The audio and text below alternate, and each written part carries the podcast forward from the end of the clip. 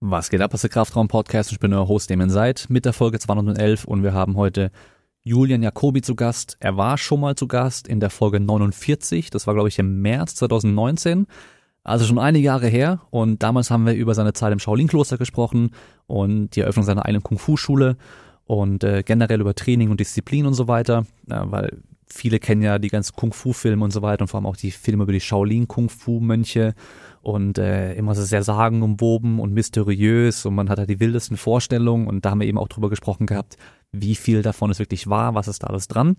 Und damals hat er schon gesagt, dass er auf seinen ersten MMA-Kampf hin trainiert, der ihn da bevorstand.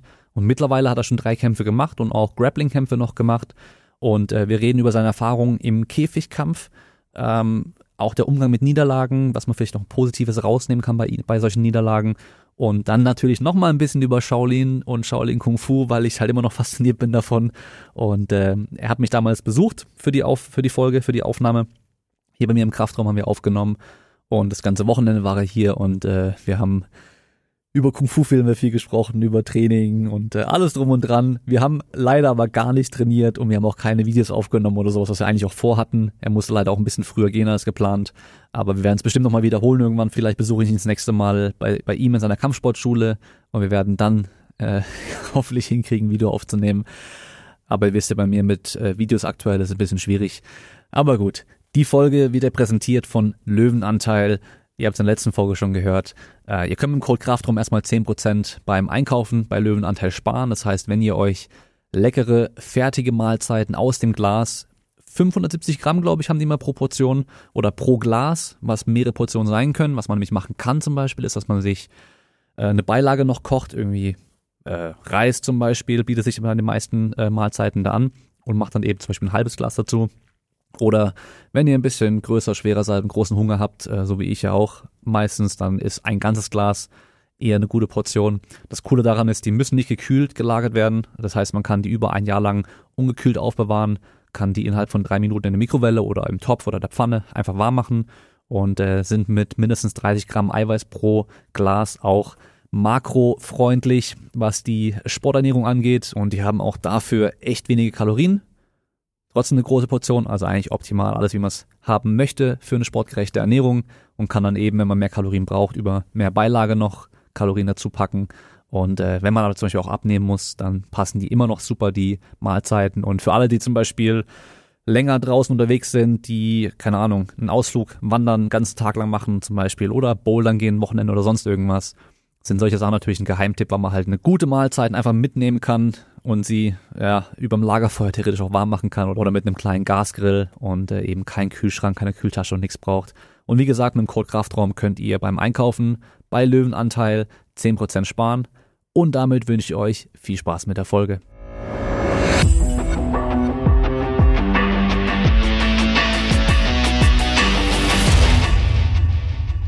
Get ready to rumble.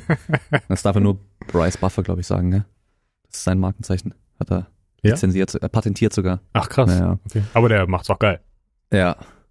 Jetzt die Frage. Bryce Buffer oder Bruce Buffer? Bruce. Sag ich auch. Ja. Aber wahrscheinlich, weil ich halt viel mehr MMA geschaut habe als äh, Boxen bisher. Ja. Und der schreit härter und mehr. Deswegen vielleicht auch. Ja. Also der, der lebt das.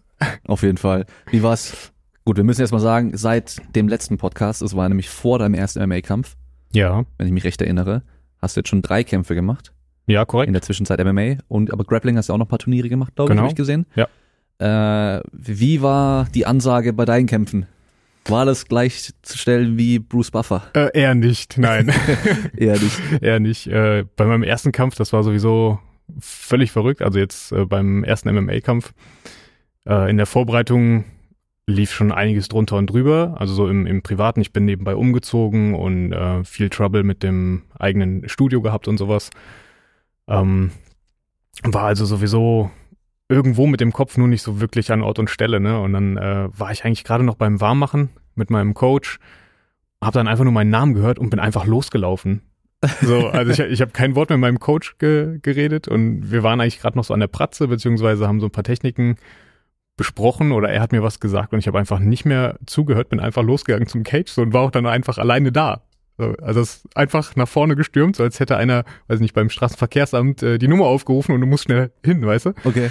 So richtig krass und äh, Aber Ja. es war schon die Ansage für den Kampf. Also war schon richtig, dass du dann los bist. ja, das ja. Okay. Das ja, aber also nicht so, okay, hier in 15 Minuten bist du dran, nee, rennst direkt los zum Käfig, sondern war schon richtig, dass du los bist. ja, ja, das, das war schon okay so. Ähm, aber ich habe halt nur meinen Namen gehört und war direkt irgendwie völlig aus dem Häuschen und ja, auch mega nervös einfach. So das erste Mal in so einem Cage außerhalb vom Training halt, ne? Also wirklich, wenn man dann weiß, es geht gerade so um alles, mehr oder weniger, ist natürlich schon ein krasses Gefühl, wenn dann hinter dir die Tür zugeht. Mhm. Ja. Aber war ja im Endeffekt nicht so der erste Kampf, den du gemacht hast, weil du hast schon Kickboxen und Sanderkämpfe und so gemacht. Hm, Aber genau. trotzdem nochmal was anderes dann in dem Fall. Ja, auf jeden Fall. Also zum einen, äh, wie gesagt, eben das, das Feeling im Cage selbst ist ein ganz anderes. Äh, anders als in einem Boxring. Oder beim Kickboxen war es damals zum Beispiel auch immer auf freier Fläche. Also du hattest einfach nur eine Abgrenzung durch äh, andersfarbige Matten. Wenn du da drauf getreten bist, warst du halt aus der Kampffläche raus. Und man muss dazu sagen, mein letzter Vollkontaktkampf, den ich vor dem ersten MMA-Kampf hatte, war 2012. Okay. Also das, das war eine Europameisterschaft im, im Kickboxen. Also so eine Turnierveranstaltung, gab mehrere Kämpfe. Ich bin eben bis ins Finale gekommen und habe dann den zweiten Platz noch geholt. Und äh, dann waren, ja, ich glaube, acht Jahre dann dazwischen Mhm. in etwa.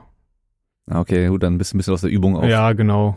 Das war, also ich habe dann halt wieder nach und nach mehr mit Sparring und Kampftraining angefangen. Aber so dieses richtige Wettkampf-Feeling war halt einfach gar nicht mehr präsent. Ne? Also Mhm. Da kam dann so alles auf einmal irgendwie. Neuer Sport, äh, neue Umgebung und ja, dieser Druck, dieses Adrenalin, was vorher normaler war, war eben nicht mehr normal, also damit auch wieder völlig überfordert gewesen. Und wahrscheinlich auch ein bisschen mehr Druck, weil ein paar mehr Augen auf dich gerichtet waren. Also jetzt nicht nur durch Social Media und YouTube und also YouTube, Instagram und so, sondern auch durch deine eigene, dein eigenes Gym. Mhm. Dann hast du ja natürlich auch da die Schüler, die bei dir sind, die Leute, die bei dir trainieren, die gucken dann auch, okay, mein Coach hat jetzt hier seinen ersten Kampf. Äh, ist nicht wie früher, wo dann vielleicht nur Freunde und Familie dazu geschaut haben, sondern halt diesmal mal ein paar mehr Leute. Ja, genau. Also das war natürlich so ein äh, unterbewusster Druck irgendwie. Also auf der einen Seite war es äh, motivierend und auch animierend, aber es war natürlich auch äh, massiver Druck für, für mich selber einfach. Ähm, man hat einfach so eine gewisse Erwartungshaltung an sich selbst, die man dann noch gerne erfüllen möchte. Und vor allem habe ich auch mit Leuten oder von Leuten, mit denen ich viel Sparring gemacht habe, halt immer auch dementsprechend krasses Feedback bekommen. Ne? Also noch kurz vor dem Kampf haben die mir gesagt, ja, egal was passiert, äh, wenn er dich trifft, der wird sich eher selber verletzen, so nach dem Motto. Also Mhm. man, man fühlt sich dann halt einfach so wie Hulk irgendwie, ne, wenn, wenn ganz viele so reden und äh, dann möchte man diese Erwartung aber eben auch erfüllen. Auch wenn ich die von mir selbst nie hatte, also ich habe mich nie als ultimative Maschine gesehen oder als unbesiegbar oder sowas, um Gottes Willen, aber wenn andere das tun, dann möchte man dann natürlich irgendwie schon in diese Fußstapfen auch treten, ne? Man denkt wahrscheinlich, es gibt ja auch einen Grund, warum die das sagen. Die sind ja Korrekt. schon irgendwo auch überzeugt. Also einmal wollen sie natürlich dich motivieren damit, aber die denken ja schon auch ein bisschen so, okay, du bist voller Krasse und deswegen, es wird schon so sein irgendwie. Ja, genau, das ist es halt. Also da kommen dann viele Sachen einfach zusammen und ja, dann war es halt leider gar nicht so. also der erste Kampf war absolut miserabel. Ich würde es auch theoretisch gar nicht so als Kampf zählen, weil ich glaube, es waren, ich weiß nicht, ob es überhaupt zehn Sekunden waren. Ne? Also ich, wir sind aufeinander los oder beziehungsweise ich habe äh, Druck nach vorne gemacht, bin auf den anderen los und war halt so mega cocky, irgendwie keine richtige Deckung gehabt, einfach nach vorne gelaufen und äh, er hat mir dann einen wilden Schwinger gegeben und ich war weg. So, also ich bin einfach umgefallen. Ich glaube, er ist hinterher, hat noch äh, ein, zwei Schläge gesetzt. Ich bin tatsächlich auch direkt wieder aufgestanden, habe auch irgendwie weitergekämpft. Aber ich erinnere mich an nichts. Also ich habe das nur auf Videos gesehen, aber ich war komplett weg vom Fenster. Das Einzige, woran ich mich tatsächlich erinnere, ist, dass ich nichts gesehen habe. Also mir war komplett schwarz vor Augen, obwohl meine Augen offen waren und ich auch stand, aber ich habe nicht gesehen, wer vor mir steht. Und ich habe die ganze Zeit drauf gewartet eigentlich, dass von irgendwo eine Berührung kommt, also nächster Schlag, ein Kick oder dass er mich greifen will, damit ich reagieren kann, weil ich dachte, okay, ich, ich sehe nichts, aber ich muss ja weiterkämpfen. So ein bisschen wie bei Bloodsport. Mhm. Also er kriegt Pulver in die Augen, sieht nichts mehr und, und kämpft dann blind und so dieses Gefühl hatte ich und ich dachte, okay, an irgendwas muss ich mich orientieren, also warte ich auf Berührung. Und die erste Berührung war dann aber irgendwie vom Referee und dann habe ich halt versucht, mit dem so ein bisschen zu clinchen so und dann kam mein Coach rein, dann kam der Sanitäter rein und irgendwie bin ich auf alle draufgegangen so ein bisschen, ne? Also nicht wirklich gekämpft, aber ich habe immer versucht, mich so zu sträuben, bis ich verstanden habe, dass der Kampf vorbei ist. Hm. Äh, hat echt gedauert. Hat der Instinkt dann ein bisschen übernommen. ja, total. Hättest du halt wahrscheinlich im Training vorher dich auch mit verbundenen Augen vom Pfeilen abschießen lassen, die du noch fangen musst, wie bei Bloodsport, damit du halt blind dann perfekt weiterkämpfen kannst, weißt du? Das hat im Training sogar ganz gut funktioniert. nee, Spaß. Also so, so Sachen habe ich ja nie gemacht. Ähm, auch wenn mir das tatsächlich mal unterstellt worden ist, dass wir solche Übungen äh, im Shaolin-Tempel damals gemacht hätten. Ja. So, nein, sowas gab's nicht. Also hier äh, Missbuster ist unterwegs. Wir haben uns nicht die Augen verbunden und wurden abgeschossen oder sonstiges. Äh, aber für die nächste Vorbereitung eventuell eine Maßnahme. Ja, Mann. Aber warum bist du denn überhaupt in den Gegner so reingelaufen?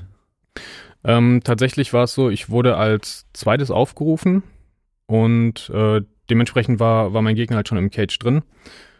Und ich wollte einfach gucken, wie, wie sieht er aus, wie verhält er sich, wenn ich in den Cage komme. Ich habe mich einfach extrem wohl gefühlt, weil es eine für mich bekannte Umgebung war. Ähm, bin in den Cage rein, habe mir ihn angeguckt und hatte das Gefühl, er sieht sehr ängstlich aus. Und das hat mir so einen richtig heftigen Boost irgendwie verpasst was ich von mir selbst auch nicht kannte, muss ich dazu sagen. Also ich habe ihn mir angeguckt und dachte, okay, da, das ist keine Challenge hier. Ne? Das, das wird ein Schlachtfest. So hat sich das äh, innerlich angefühlt. Ich meine, so war es ja dann auch, nur halt andersrum.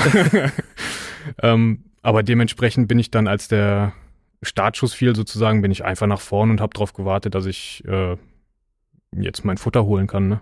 Hm. Das war ein ganz, äh, also tatsächlich ein sehr animalisches Gefühl, äh, was ich so vorher noch nie hatte und danach auch zum Glück nicht mehr, weil das war halt irgendwie nicht ich, das war ganz, ganz komisch.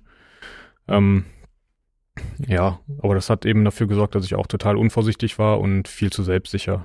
Hm. Ja. ja. Das ist eine Lektion, die du einmal jetzt gelernt hast und wahrscheinlich nie wieder den Fehler machen wirst. Absolut, ja. Also ich habe mich auch immer gefragt, äh, wie das wohl ist, wenn man ausgenockt wird. Und das war mein erstes Knockout. Und ich brauche kein zweites, muss ich auch dazu Mhm. sagen. Also das ist, äh, das triggert einen auch. Äh, das Problem hatte ich dann im, in meinem zweiten Kampf. Da habe ich echt die erste Runde kaum agiert, ähm, weil ich so davon getriggert war, okay, wenn jetzt ein Schlag kommt, das könnte so der letzte sein, den ich, den ich bekomme. Ne? Also immer schön aufpassen, Deckung oben. Aber da war ich halt dann übervorsichtig in der ersten Runde und habe dann viel zu wenig gemacht.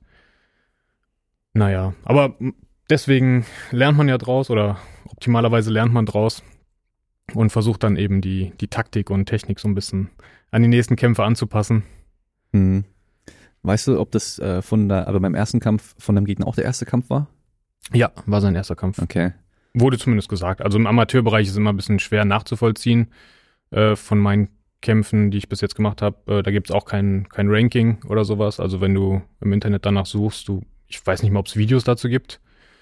Ähm, wobei es meistens einen Livestream gibt äh, von, von den Veranstaltern mittlerweile.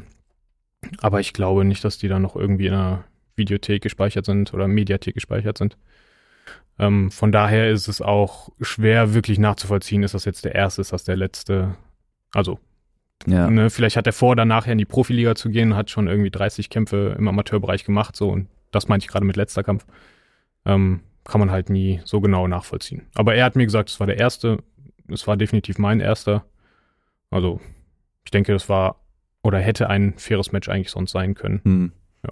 Ist dann zum Vorbereiten auch schwer, wenn du vom Gegner halt auch keine Videos und nichts finden kannst. Keine Ahnung, was wieder kämpft. Ja, Du weißt dann vielleicht halt nur, okay, ich habe mal gehört, der ist halt irgendwie eher Grappler oder halt eher Striker, aber das hat ja, kann ja viel bedeuten dann. Absolut, ja. Also ich habe äh, leider auch jetzt die Erfahrung halt machen müssen, dass die Leute logischerweise viel, viel mehr über mich wissen, als ich über die. Hm. Ähm, was auch oft ein falsches Bild wirft, ähm, weil Leute einfach nicht denken, dass ich mittlerweile so ein guter Allrounder bin. Ne? Also das Kung Fu und sowas. Alle sagen mir nach den Kämpfen immer, oh ja, ich habe mich vor deinen Kicks in Acht genommen. Und dabei kicke ich tatsächlich gar nicht so viel oder habe ich bisher in den Kämpfen nicht gemacht, weil ich nämlich damit rechne, dass alle damit rechnen. Weißt du, so dieses Ja. ja. Und äh, das ist natürlich für die anderen dann eventuell ein kleiner Vorteil, für mich ein kleiner Nachteil.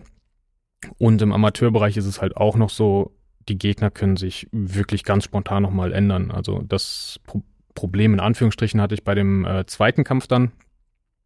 Irgendwie fünf Tage vorher stand erst ein Gegner fest. Ähm, zwei Tage später hat er dann doch wieder abgesagt, weil er sich wohl verletzt hat. Ähm, dann zwei Tage vor dem eigentlichen Wettkampf hat sich dann Neuer gemeldet. Der hat dann einen Tag vorher wieder abgesagt, weil da irgendwas war. Und am gleichen Tag gab es dann sogar nochmal einen Wechsel. Also ich bin dann äh, hingefahren, dann gab es einen Gegner. Dann wurde gesagt, ja, okay, der ist irgendwie nicht gekommen. Mhm. Also war ich am Wettkampftag ready und dann wurde mir gesagt, mein Gegner ist nicht da oder ist wieder weg. Und dann kam aber am gleichen Tag noch ein neuer. Also so total das Gewusel irgendwie, ne? Aber ja. wenn man sich halt vorbereitet, man hat auch einfach Bock zu kämpfen dann und darum geht's ja auch im Endeffekt, keine Ahnung. Also ich leg da nicht viel Wert auf, auf dieses Ranking. Also ich muss nicht auf Teufel komm raus da ähm, irgendwelche Pokale gewinnen oder sowas. Ich mach's halt, weil es Bock macht. Und ich werde auch damit weitermachen. Und äh, ja, man kann sich da halt ganz schwer drauf einstellen, wer da jetzt wirklich vor dir steht. Anders als im Profibereich, ne? wenn du wirklich weißt, okay, das und das ist jetzt mein Gegner, der hat die und die Statistik, ist ein super guter Grappler oder Striker oder was auch immer, dann kann man natürlich sein Game auch dementsprechend ein bisschen anpassen. Und so ist es immer ein bisschen ins Blaue hinein. Ne? Also gucken, dass du deine Stärken stärkst und deine Schwächen ja, schwächst. Reduzierst, ja. Reduzierst, genau. Ähm, ja, das ist es eigentlich. Gut, ersten Kampf hast du verloren mhm. und dann hast du noch zwei weitere Kämpfe gemacht. Wie sind die gelaufen? Äh, soll ich direkt mit der Statistik anfangen? okay. äh, also ich drei Kämpfe gemacht, drei Kämpfe verloren. Mhm. Äh, Im MMA jetzt. Und ja, der erste, wie gesagt, direkt durchs äh, schnelle K.O., was da passiert ist. Den zweiten Kampf nach Punkten verloren, wobei das sehr umstritten war, muss man sagen. Und den dritten Kampf hatte ich dir ja sogar äh, per Video gezeigt. Ähm, da gab es nachher auch einen Einwand beziehungsweise eine Entschuldigung vom Veranstalter selbst, dass der Kampf vom Referee abgebrochen wurde, ohne ersichtlichen Grund eigentlich. Ne? Also ich muss auch sagen, es ist immer schwer. Ich möchte selbst kein Ringrichter sein oder sowas und diese Entscheidung treffen müssen. Wir haben ja eben auch noch UFC geschaut und waren uns da bei einem Kampf äh, sehr einig, dass er ja zu früh eingesprungen ist. Ähm, manchmal ist das eben so, gehört dann irgendwie zum Spiel dazu, ist halt echt schade drum. Ja. Muss man sagen. Ich meine, die Kritik im Internet gibt's ja dann immer, oh, viel zu früh abgebrochen, aber dann lass uns das länger laufen, dann äh, war, den halt jetzt unnötig leiden lassen, so hätte er einfach abbrechen müssen, das war doch ganz klar. Als Außenstehender ist es immer einfacher zu sehen, auch auf Video ist es einfacher zu sehen und so, aber wenn du im Käfig mit drin bist und das alles so schnell geht, du hast nur die eine Perspektive, die du sehen kannst, das ist, glaube ich, super schwer, da die Entscheidung zu treffen und du musst sie halt direkt im Moment treffen. Du Absolut. kannst dich überlegen, du kannst dich überlegen und wenn du halt siehst, okay, ähm, der ist jetzt, also wie bei dir in deinem Fall, ich habe das Video ja gesehen, ähm, aus der Ansicht sieht man die Hände vom Gegner nicht. Du warst ja in so einem Würgegriff drin. Man sieht nicht, ob die Hände zusammen sind von ihm, wo er wirklich dann auch Druck machen kann. Äh, man sieht dein Gesicht nicht. Das heißt, man weiß ja nicht, okay, bist du bei Bewusstsein? Bist, hast du die Augen zu? Hast du die offen? Hängt die Zunge schon raus? Ähm, man kann nur deine Bewegung im Körper sehen. Ja, dann denkt er halt, okay, der hat dich halt voll im Schwitzkasten richtig drin und äh, du kommst da eh nicht mehr raus, so wie es scheint und bricht dann halt ab. Aber ja, es war halt in dem Fall komplett falsch. Der hätte einfach weiterlaufen lassen können. Der andere hätte noch 20, 30 Sekunden lang äh, drücken können mit den Armen, dann wären die Arme halt müde gewesen. Oder du wärst davor schon einfach rausgerutscht. Und dann wäre der Kampf halt wahrscheinlich ganz anders ausgegangen. So, das, oder weiß man ja nicht, aber ist natürlich immer schade. Also das, das ist halt immer das bei diesen Sportarten. Ich meine, 100 Meter Sprint, den rennst du, dann hast du ein Ergebnis. Und dann außer halt technischer Fehler oder sowas mit dem Equipment ist relativ klar, wer gewonnen hat. Und da ist halt immer so, okay, entweder du knockst den aus oder du wirkst den, dass der halt bewusstlos wird, dann ist klar, wer gewonnen hat. Wie bei deinem ersten Kampf, da ist klar, okay, den hast du halt verloren, der hat dich getroffen, fertig, aber bei den anderen, ja, dann kämpft man und dann entscheiden drei andere Leute darüber, wer gewonnen hat und wer nicht gewonnen hat. Und andere sehen es dann natürlich komplett anders und das ist halt immer dieses Subjektive dann wieder, das ist sehr schwer, das objektiv zu halten. Das ist natürlich dann schade, aber äh, am Schluss kannst du ja trotzdem, oder ich gehe mal davon aus, das machst du dann auch, dass du deine Leistung einfach nochmal unabhängig vom Ergebnis nochmal betrachtest und guckst, okay, was habe ich da gut gemacht, wo habe ich vielleicht Fehler gemacht, äh, wo habe ich Potenzial noch was besser zu machen beim nächsten Mal und so. Ähm, ich denke mal, du hast die auch alle gefilmt und dann auch angeschaut. Äh, gut, erster Kampf, der ging so schnell, da weißt du halt, okay, voll unvorsichtig reingelaufen, getroffen, fertig. Der dritte Kampf, den ich auch gesehen habe, der war ja auch sehr kurz. Das ging ja auch direkt runter eigentlich, nachdem du dann Druck gemacht hast und dann war der auch vorbei, da kann man auch nicht viel sehen. Aber ich weiß nicht, beim zweiten Kampf, der ging ja dann über die drei Runden, oder? Voll.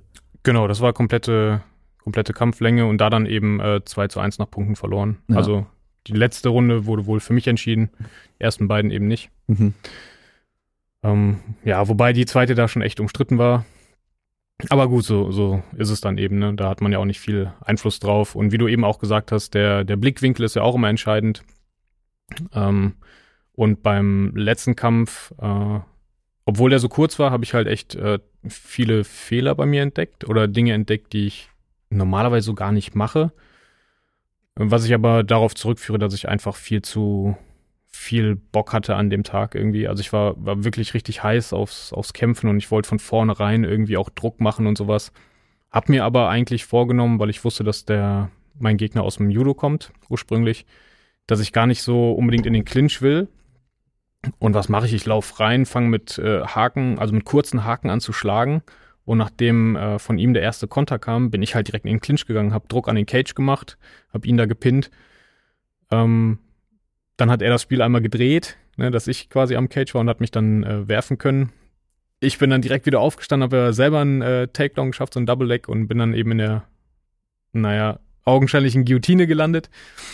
Ähm, aber das war eigentlich genau das, was ich nicht wollte, ne? Mhm. Aber mein, mein Körper hat einfach so, so viel Energie gehabt und ich, ich musste da irgendwie rein und ja, da muss ich einfach beim nächsten Mal gucken, dass ich, wenn ich weiß, dass jemand so einen Background hat, dass ich dann einfach auf Abstand bleibe mhm. und dann wirklich mein, mein Striking und vor allem auch meine Kicks mal auspacke. Ne? Also das, das ist halt nun mal mein, mein Ding tatsächlich.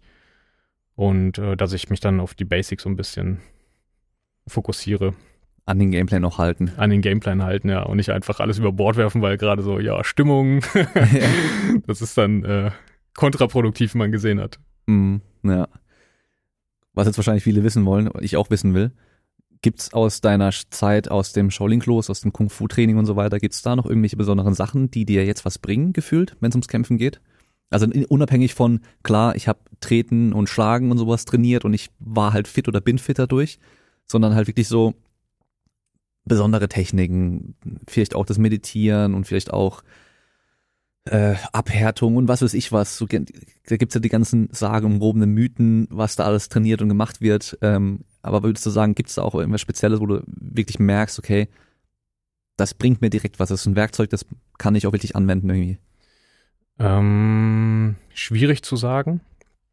Ich habe auf jeden Fall ähm, durch die Wettkämpfe auch wieder mehr mit Meditation angefangen und merke das nicht nur im Kampf selber oder in der Vorbereitung, dass mich das halt fokussiert und auch ruhig macht. Äh, viele oder am Anfang hatte ich dann öfter das Problem, dass ich einfach zu, zu nervös bin, zu aufgeregt. Also aufgeregt bin ich immer noch, aber das ist mehr so eine, so eine freudige Aufregung, ne? So ein, okay, ich habe jetzt gerade halt Bock, ich bin hier um zu kämpfen, ich will kämpfen und dann ein bisschen wie ein Kind, das auf Weihnachten wartet, ne? So, also so fühlt sich das eher an und nicht dieses, äh, oh Kacke, ich weiß nicht, wie das gleich wird und, und also dieses. Ich mache mir gleich in die Hose fast schon. Äh, genau, genau, so eben nicht. Äh, da würde ich sagen, da hilft mir die Meditation auf jeden Fall sehr.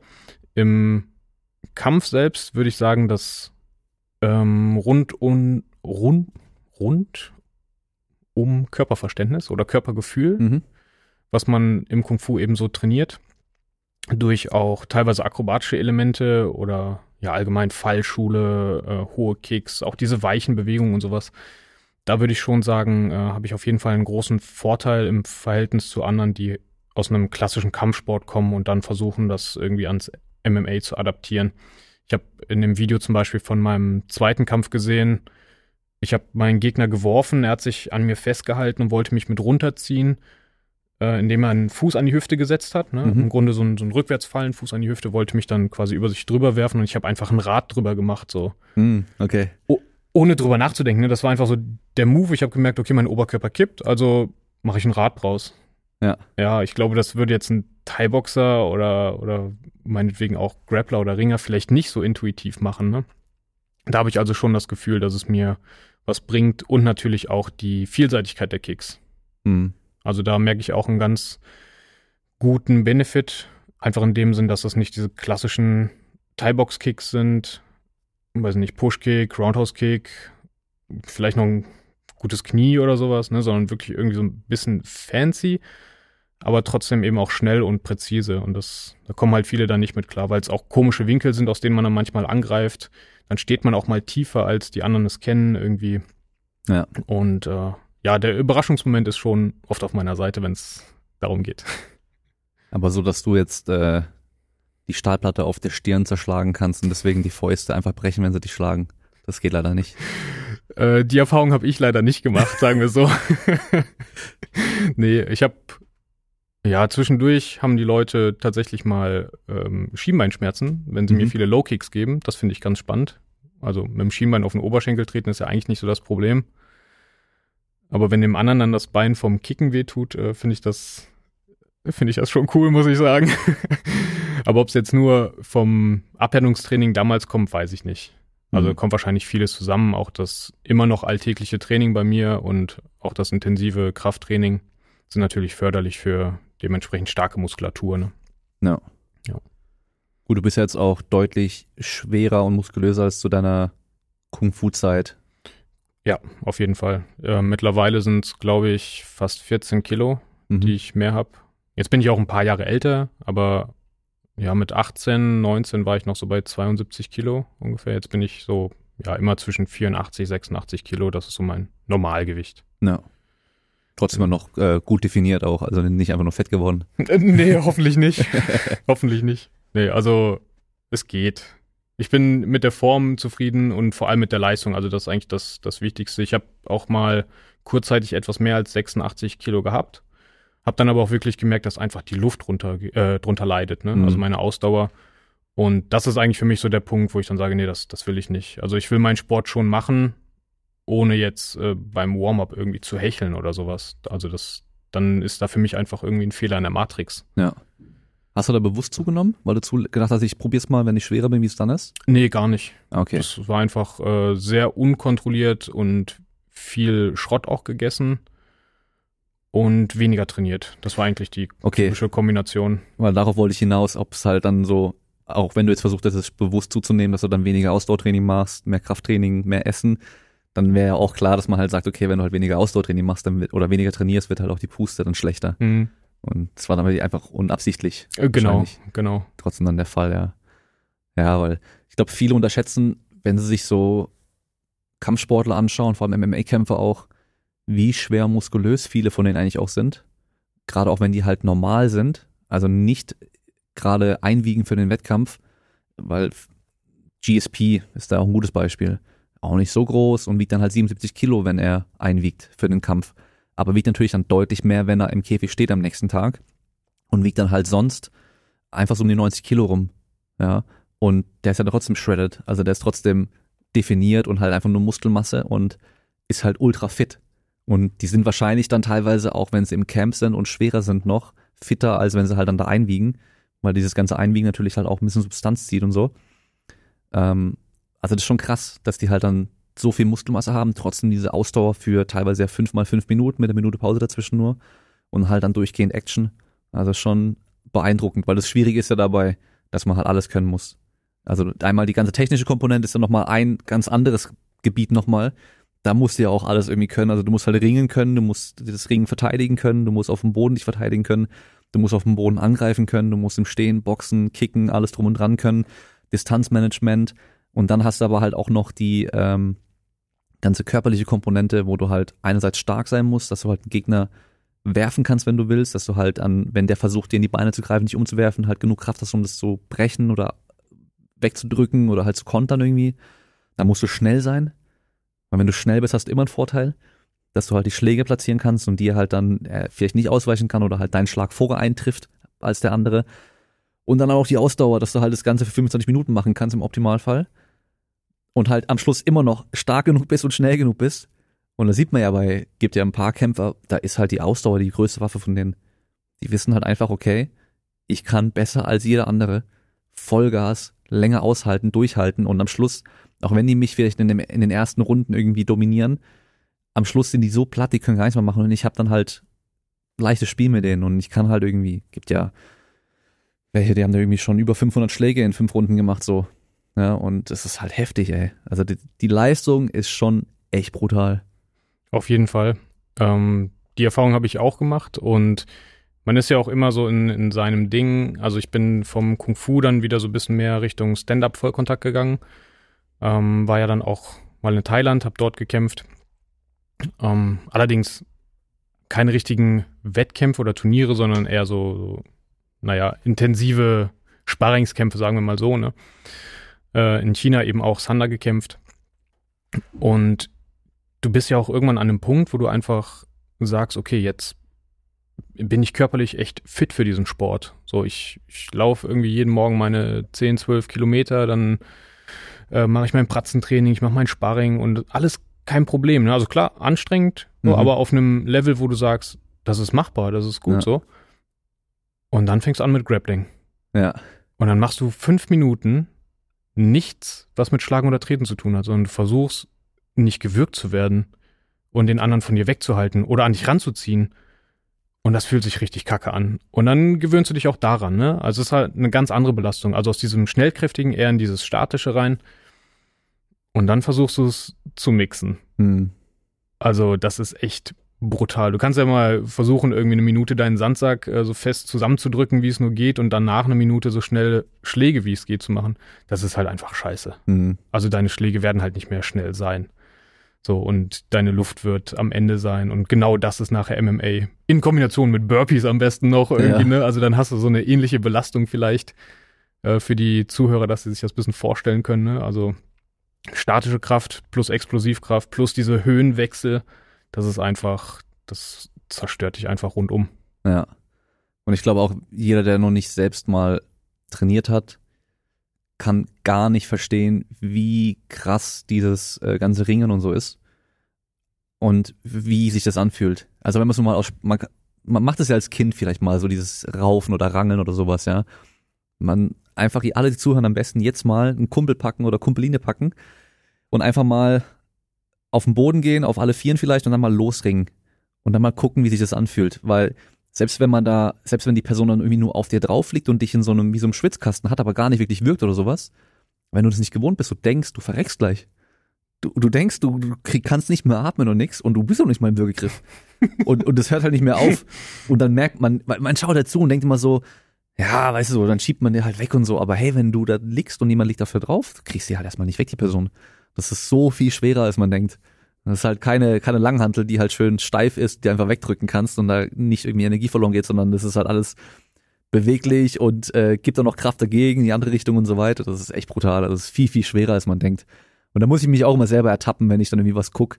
Und dann denke ich so, ah, mach doch einfach das und das. Aber dann denke ich mir immer so, ey, Alter, sag nicht, mach doch einfach das und das, weil du selbst kannst es überhaupt gar nicht. Und äh, das sieht immer nur so einfach aus, wenn es Leute machen, die es gut können. Wie bei allen Sportarten ist bei allen, also Usain Bolt Weltrekord gerannt ist, sah ja auch super easy und leicht für sich aus und locker, wie er es gemacht hat und beste Turnkühe und alles drum und dran, sieht alles immer locker und so aus, weil sie es halt perfekt können.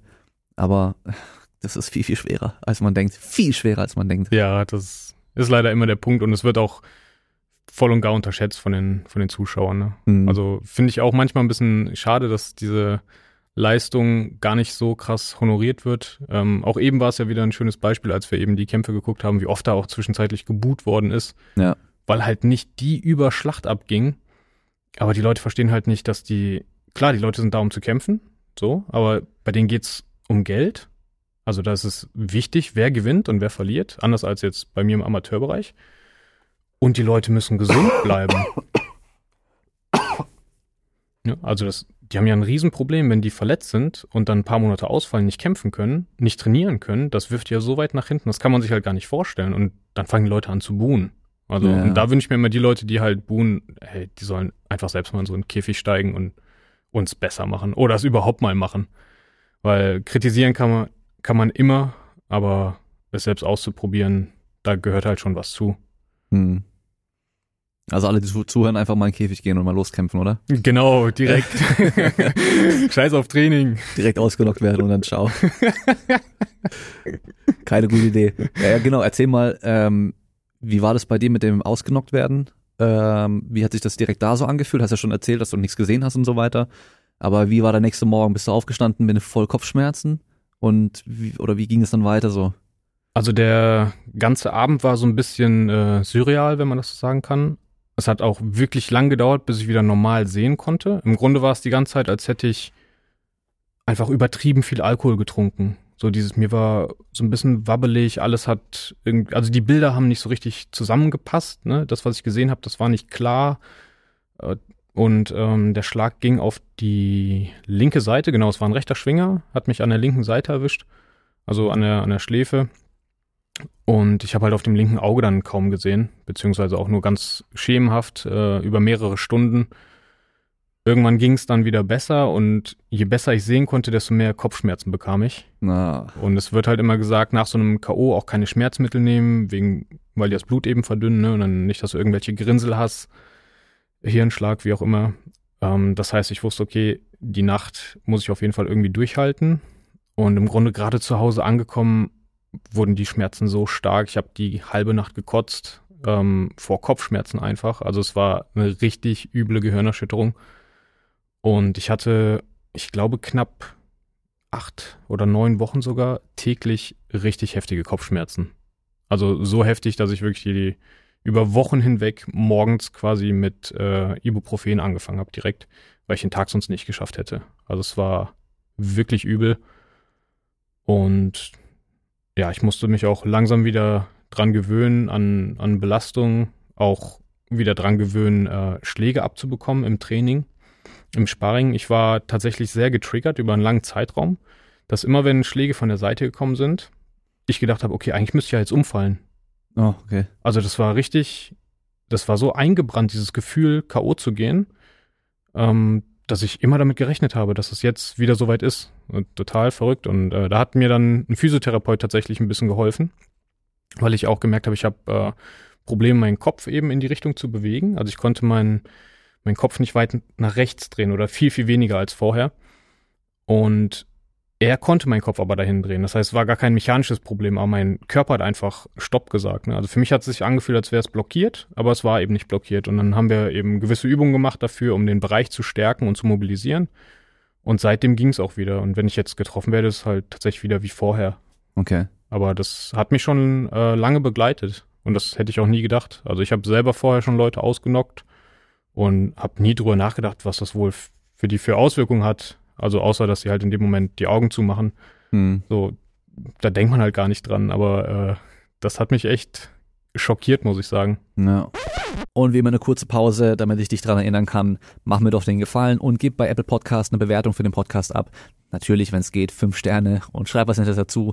Genauso kannst du auch bei Spotify, ich glaube nur bei der Handy-App oder Smartphone-App, kannst du auch bewerten mit Sternen, einfach fünf Sterne geben. Und äh, gerne das haben wir lange, glaube ich, nicht mehr gemacht oder habe ich lange nicht mehr gesagt. Gerne auch bei Instagram, bei dem Post zur Folge und auch zu den letzten Folgen, gerne auch kommentieren, wie dir die Folge gefallen hat. Ich habe es immer mit meinem Gast aus der nächsten Folge gerade eben, habe ich nämlich aufgenommen, erst darüber gehabt, dass ähm, man leider bei Podcasts so, so, so wenig Feedback bekommt. Beim YouTube-Video hat man die Kommentarfunktion drunter, kann direkt äh, zig Kommentare gleich lesen, bekommt jedes Mal direkt Feedback und so weiter. Und bei Podcast leider so gut wie gar nichts. Deswegen freue ich mich echt, wenn man einfach bei Instagram zur Folge, wenn man sie angehört hat, einfach noch kommentiert, wie man es fand, was man besonders cool fand an der Folge oder sonst irgendwas. Also gerne einfach irgendwie irgendwie kommentieren, in Kontakt treten, gerne auch die Folge teilen bei Instagram. Ich teile es dann auch immer gerne nochmal. Und äh, dann natürlich mit dem Code Kraftraum kann man unterstützen bei esm.com. Dort immer das beste Angebot, mindestens 10% Rabatt auf alles plus die Wochenaktion. Dann haben wir den Code Kraftraum bei simpleproducts.de. Dort gibt es zum Beispiel eine neue Open Trap Bar, die ich jetzt hier habe und teste und dazu auch bald ein Video machen werde. Dort könnt ihr 7% sparen. Dann haben wir den Code Kraftraum bei asperry.com. Ich bin äh, bald beim Fitnesswissenschaftskongress und werde da wahrscheinlich eine Jeanshose tragen, damit ich wieder einigermaßen normal aussehe und nicht dahin komme wie der letzte äh, Fitnesstrainer mit Jogginghose und äh, Sportschuhen. Und da passt natürlich dann die S-Barrel-Hose am allerbesten. Gerade wenn man halt trainierte Beine und trainierten Hintern hat, hat man meistens das Problem, dass man die Hosen ein paar Nummern größer kaufen muss, damit sie halt da passen und dann, sie, dann sind sie am Bund aber einfach viel zu groß. Bei der S-Barrel-Hose brauche ich nicht mal einen Gürtel und sie passt einfach perfekt.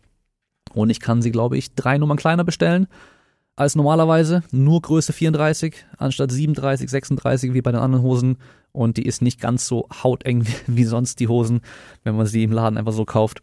Und dann haben wir noch den Code Kraftraum bei everjump.fit und dort könnt ihr 15% sparen auf Premium-Springseile und dann weiterhin viel Spaß mit der Folge. Ja, ist bestimmt gruselig, wenn du dann so da bist und merkst, okay, ich sehe nicht richtig und die Kopfschmerzen fangen an so. Weil es gibt ja so Knockouts oder Knockdowns vielleicht dann auch nur, wo die Leute halt kurz runtergehen und dann auf einmal gleich wieder dastehen und relativ schnell wieder normal sind. Aber dann sieht man manchmal auch echt Fälle, wo Leute halt dann ein paar Minuten bewusstlos sind einfach. Und das ist halt dann schon übel, ey, weil sieht man, also wenn man dann auch Kämpfe schaut, manchmal liegen die halt echt ein paar Minuten lang da. Und da wird das Publikum auch echt ruhig, weil da weiß man halt nicht, okay, ey, was ist jetzt hier los? Äh, wacht der gleich mal auf so? Das ist, äh, ja, ist halt echt einfach nicht ohne. Ist schon einfach ein Risiko, was man immer bedenken muss, dass man blöd getroffen werden kann. Es kann auch mal vorbei sein irgendwann einfach. Und ich weiß nicht, warst du vorher, wurdest du, äh, das war der erste richtige Knock, oder wurdest du schon mal angeklingelt irgendwie so? Ähm, Dass du gemerkt hast, okay, meine Beine machen nicht mehr, was ich will oder sowas in der Richtung? Nee, ich hatte, wenn ich äh, körperliche Probleme hatte, dann war es halt irgendwann, dass ich selber nicht mehr konnte. Ich konnte die Arme nicht mehr oben halten, weil ich keine Okay. Luft mehr hatte. Oder beziehungsweise ich hatte mal so ein TKO ähm, durch einen Leberkick. Äh, hatten wir eben auch kurz drüber gesprochen. Da habe ich einfach gedacht, ich, ich verbrenne innerlich irgendwie. Also das war ein richtig beschissenes Gefühl, aber das hatte halt in Anführungsstrichen sonst keine Auswirkungen. Ne? Also Ah, okay. es waren halt heftige Schmerzen und ich konnte nicht weiterkämpfen, aber niemals so, dass ich hier dieses Chicken, Chicken, Chicken Legs, Legs, ja. irgendwie hatte oder sonst irgendwas. Äh, deswegen, das war für mich in der Form das allererste und zum Glück bisher auch äh, einzige Mal. Hm. Ich habe nur mal ähm, eine bekommen gehabt, aber so eine, so wie so ein streifender Schlag, würde ich sagen, wo es meinen Kopf so zur Seite weggedreht hat, kurz, und ich gleich wieder vorne war. Aber in dem Moment, wo ich da getroffen wurde, hatte ich wie so einen Blitz gesehen, würde ich sagen. Und als wäre so eine, ja, so, so ein paar Hundertstel Sekunden so auf einmal meine, meine Sicht, meine Sicht einfach weg. Und dann war mein Kopf wieder vorne und dann war wieder alles normal. Also es war so, so ganz, ganz, ganz kurz. Ja. Und ich denke mal, wahrscheinlich ist halt das bei dir genauso gewesen, nur halt eben viel länger, dass du halt eben nichts gesehen hast. Und es dann halt viel länger gebraucht hat, um wieder normal zu werden, so. Weil du halt richtig getroffen wurdest und nicht nur so, so ein streifender Schlag, der den Kopf nur so ein bisschen wegzieht, so, weißt du? Ja, vermutlich ähnlich, ja. Ich war auf jeden Fall auch direkt wieder auf den Beinen. Also daran erinnere ich mich halt noch. Hm, so ein Autopilot. Genau, richtig. Also hat wirklich einfach so das Stammhirn übernommen ne? und den Körper einfach weiter bewegt. Ja. Aber wie ist das bei dir passiert? Also was war das für ein, für ein Schlag? Äh, wir haben ähm, beim Tricken damals im Training mit einem Kumpel, der halt auch so Kung-Fu-Zeug und sowas gemacht hat, haben wir also über so Schläge und so ein Zeug gesprochen und ähm, er hat mir dann nur sowas gezeigt, aber mich dann aus Versehen getroffen dabei. Okay, Klassiker. Ja, also war halt so dieses so kurz vorm Gesicht das machen, aber halt dann einfach ein bisschen zu nah gewesen oder meine Nase war zu groß, ich weiß nicht genau. Und dann mich halt getroffen und zack, Kopf zur Seite weg. Und dann war ich aber wieder da. Also es war echt aber so, wirklich so ein ganz, ganz kurzer Moment, wo ich kurz weg war. So, also ob ich weg war, weiß ich nicht, aber ich habe halt, ich hab halt kurz nichts gesehen, wie so ein Blitzbam und dann war ich wieder da. Krass. Aber Also du bist ich- auch nicht umgefallen? Nee, gar nichts. Okay. Hatte, ich hatte auch nichts oder so. Tat auch nicht weh oder so, aber er hat mich halt so kurz getroffen, dass halt vielleicht einfach eben diese schnelle Bewegung einmal dann das Hirn vielleicht so bapp, kleinen Schlag kriegt und dann halt kurz, ganz, ganz, ganz kurz. Also Vielleicht war das auch sein Chi einfach, was deine sein, ja. Energie blockiert hat. das kann auch sein, genau. Das kann auch sein. Er hat über meine Nase das Chi meine Augen geleitet, um da dann was zu blockieren. So. Ja. Ja. Ja.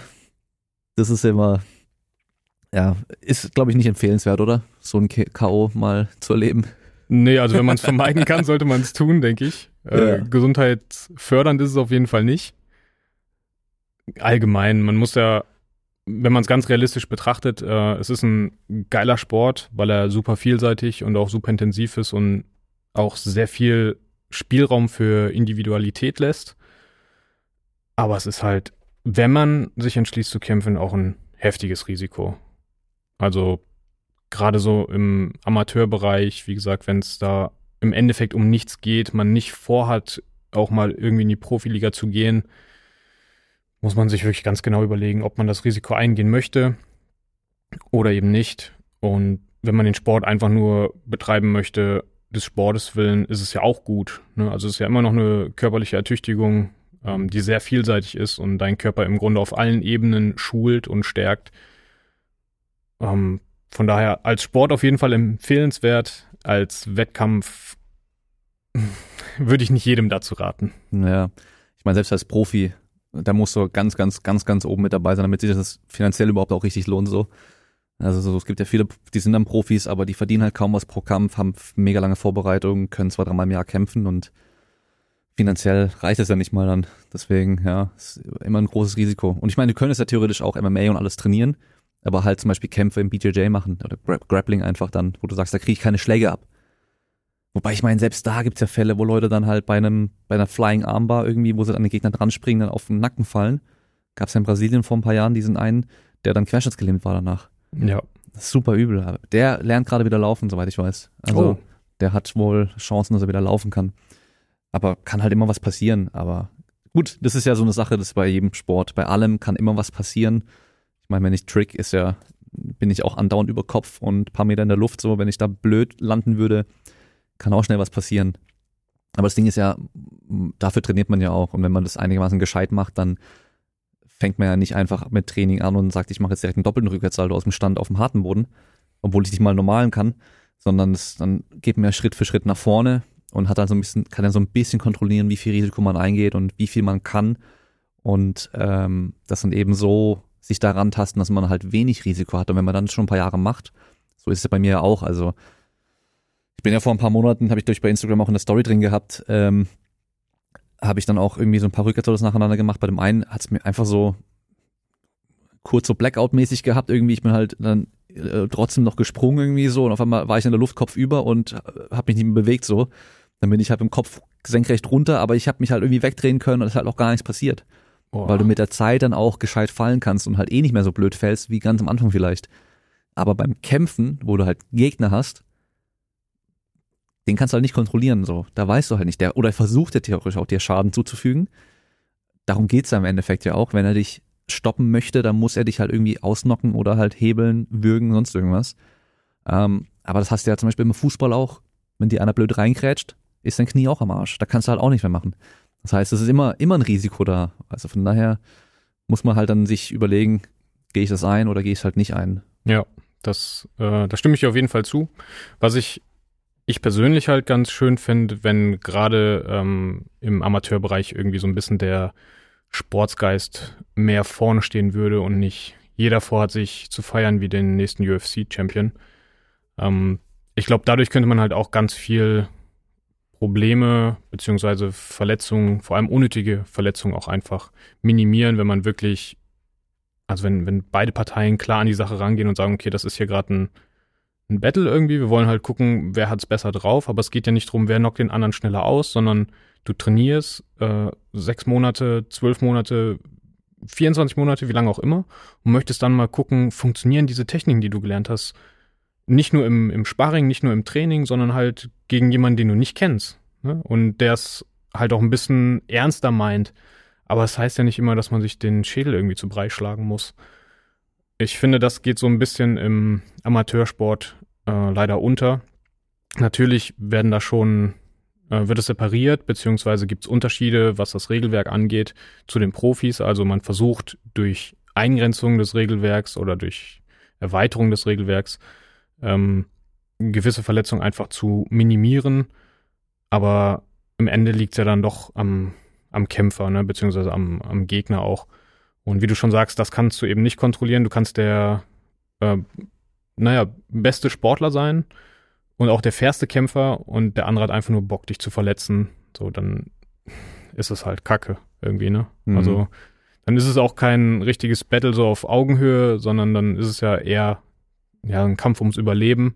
Und ich finde, das sollte es halt nicht sein im Amateurbereich. Also deswegen sind's Amateure ne, und keine, keine Profis. Da, wie gesagt, da geht's um nichts. So, man macht das eigentlich, weil man Bock hat.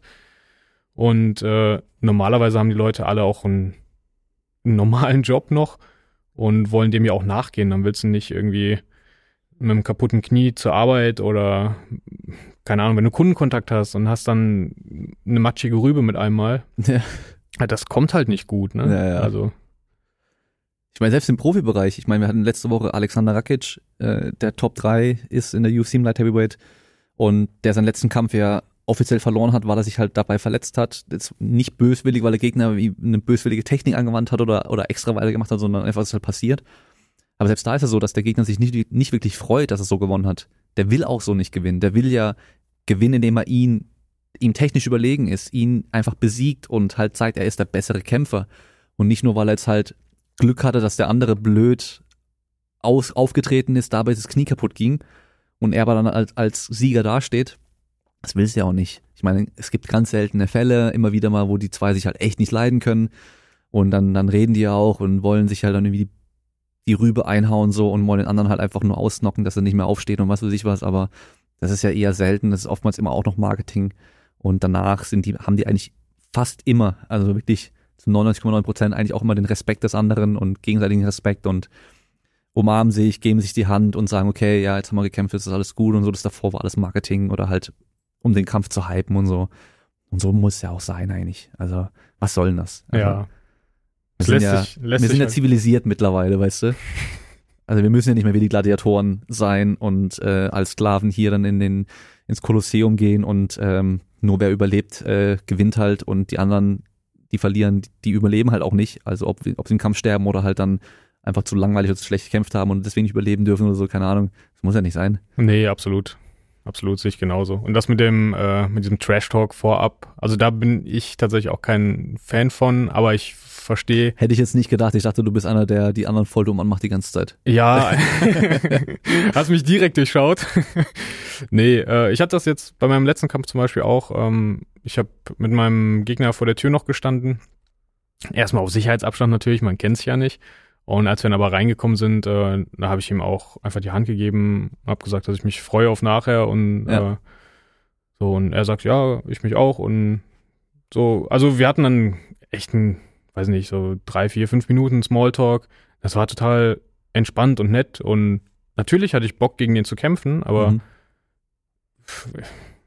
Ich hatte auch keinen keinen Groll gegen den oder sowas und wäre auch absolut unsinnig. Ich kenne den Menschen nicht. Ne? Ich habe den da zum ersten Mal gesehen irgendwie und äh, hoffe einfach nur, dass er ein guter Kämpfer ist, damit ich eine, eine Challenge habe. So, also ich, ich will ja auch keinen Fallobst. Ja. Das wäre also im Grunde das, was du eben auch gesagt hast. Ne? Man will ja nicht einfach nur gewinnen um des Sieges willen, sondern man man will sich messen, man will seine Skills auch auspacken, auch zeigen, was man wirklich kann und dafür dann äh, honoriert werden und nicht irgendwas geschenkt bekommen, ne? Ähm, ja, das, das, das fehlt mir manchmal so ein bisschen. Aber Leute wie Conor McGregor zum Beispiel ähm, werden einfach so krass gehypt wegen diesem Trash-Talk und ich weiß nicht, ich glaube, das ist der bestverdienste UFC-Fighter bisher gewesen, oder? Ja, ja. Der Und war, äh, ist definitiv nicht der beste Kämpfer, das kann man auch so sagen. nee, der war aber auch eine Zeit lang auf jeden Fall einer der bestverdientesten Sportler der Welt. Mit allen Deals, die er hat. Okay. Ja. Also d- so gesehen hat er schon richtig gemacht. Er hat halt durchschaut, dass es halt, das habe ich mit Alexander Rakic auch besprochen, dass es halt nicht nur Sport ist, sondern halt auch Show. Ja. An erster Stelle vor allem. Und ähm, er hat halt nochmal gezeigt, du musst dich halt auch vermarkten und wenn du das halt darüber machst, durch diesen Trash-Talk und so weiter, dann schalten wahrscheinlich am meisten Leute ein, weil die wollen dich, entweder die einen wollen dich gewinnen sehen, die anderen wollen dich verlieren sehen, aber beide schalten ein Ja, um ja, dich richtig. kämpfen zu sehen. Wenn du einfach nur der Nette bist, dann finden dich halt ein paar cool und dann schauen sie halt auch gerne dann deinen Kämpfer an. Aber die anderen, die sagen, ah, den finde ich langweilig, schauen halt vielleicht nicht deswegen. Mhm. Und das, das macht's halt aus.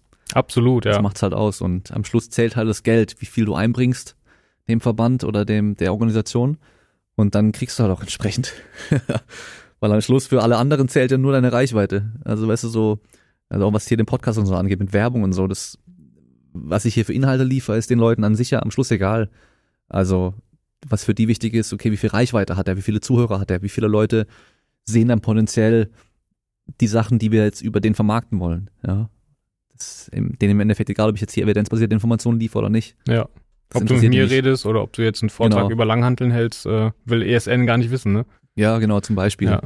Oder was weiß ich, also wenn jetzt jemand Werbung schalten würde, die hätten wahrscheinlich lieber, wenn ich mit ähm, irgendeinem Fitness-Bunny, die halt, keine Ahnung, eine Million Follower hat, ihren Arsch in die Kamera hält, einen Podcast mache, weil das halt dann viel mehr Leute sehen würden. Auch wenn das Gespräch vielleicht langweilig, uninteressant und überhaupt nichts Neues wäre. Aber mir persönlich geht's da ja auch nicht rum. Also mir geht's ja darum, dass ich halt coole Leute vors Mikrofon bekomme, die halt was Cooles zu erzählen haben, die gute Informationen liefern können oder halt eine besondere Geschichte haben und halt vielleicht auch nicht schon 20.000 Podcasts oder Videos gemacht haben, wo man alles schon mal gehört hat. Ja. Darum geht's mir ja meistens. Also sonst hätte ich ja schon längst irgendwie alle großen Influencer einladen können. Äh, Das wäre einfach, das wäre easy, das wäre der easy Weg zum, um das Ding größer und bekannter zu machen. Aber darum geht's mir auch nicht, weißt du so. Deswegen ist ja hier halt auch Show versus Sport in dem Fall. Ja. Kann man fast schon sagen. Ja. Ah ja, gut. Ähm, ich weiß gar nicht, oh, ich weiß schon gar nicht mehr, wie lange das her ist, dass wir unseren ersten, ersten Podcast gemacht haben. Das ist auf jeden Fall schon ein paar Jahre her. Ähm, vier Jahre etwa. Vier Jahre schon wahrscheinlich, Ja. gell? Da hattest du Gym ja auch schon. Ich glaube damals noch nicht ganz so lange. Ich glaube da. Ja, geht ja nicht. Wieso? Also jetzt sind es ja dann vier Jahre definitiv schon länger. Ja, klar. Also- Das, nee, aber ich glaube, damals war es trotzdem noch, hattest du nicht, auch noch nicht ganz fertig. Ich glaube, da hattest du die, die, die Rigs zum Beispiel oder das, die Racks noch relativ neu drin, glaube ich.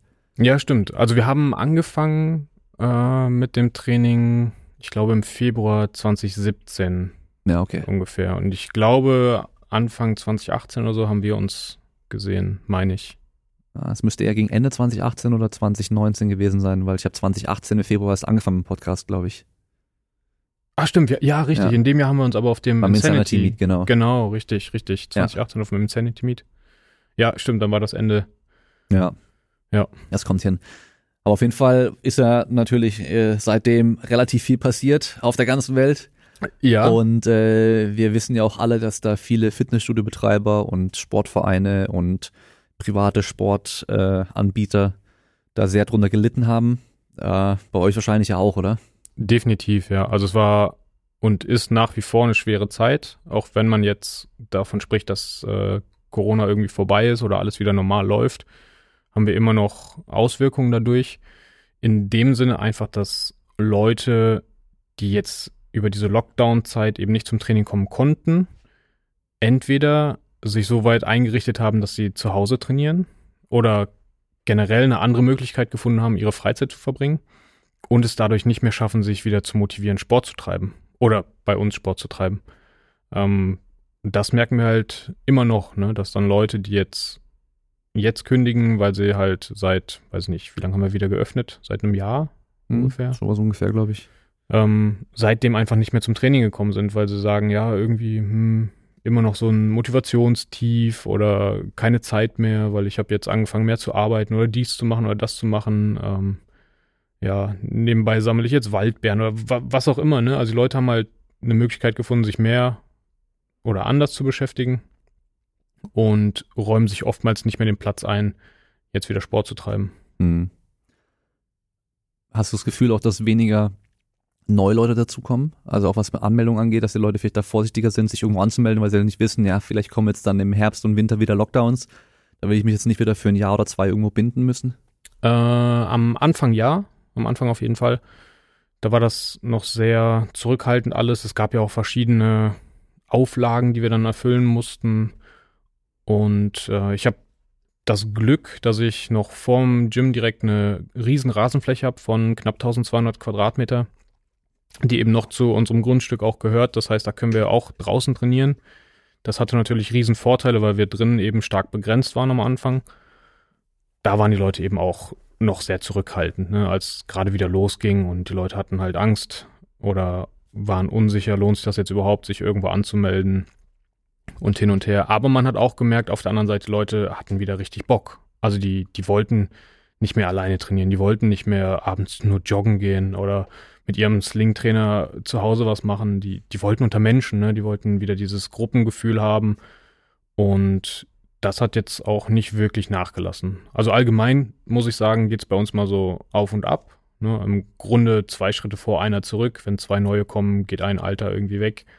Das ist so im Schnitt der normale Werdegang, aber es geht halt kontinuierlich bergauf. Hm. Genau. Gut, Sommer ist ja immer noch so ein Tief meistens, äh, gerade was so Fitnessbereich und sowas angeht, oftmals, dass dann halt die Leute da weniger machen, weil sie mehr draußen sind und so. Ich glaube, im Kampfsport wahrscheinlich nicht ganz so arg. Leute, die Kampfsport trainieren, trainieren das ganze Jahr wahrscheinlich mehr. Durch so. Ja, ich habe schon das Gefühl, dass die Leute regelmäßiger kommen. Ähm, wobei ich persönlich jetzt auch äh, viel Erfahrung eben habe mit Leuten aus dem Schichtdienst, sei es jetzt bei der Polizei oder sonstigen. Mhm. Und die sind dann natürlich dementsprechend auch unregelmäßiger dabei. Aber an und für sich, ja, so eine Sommerpause oder so ein Sommerloch gibt's eigentlich immer. Liegt dann aber auch viel daran, weil die Leute dann auch vermehrt einfach im Urlaub sind, ne, generell draußen unterwegs sind, abends dann mal lieber im Biergarten sitzen oder im Garten grillen, statt eben in einer stickigen Halle. Also unsere Halle ist nicht stickig, aber Ja. du weißt, was ich meine, ne?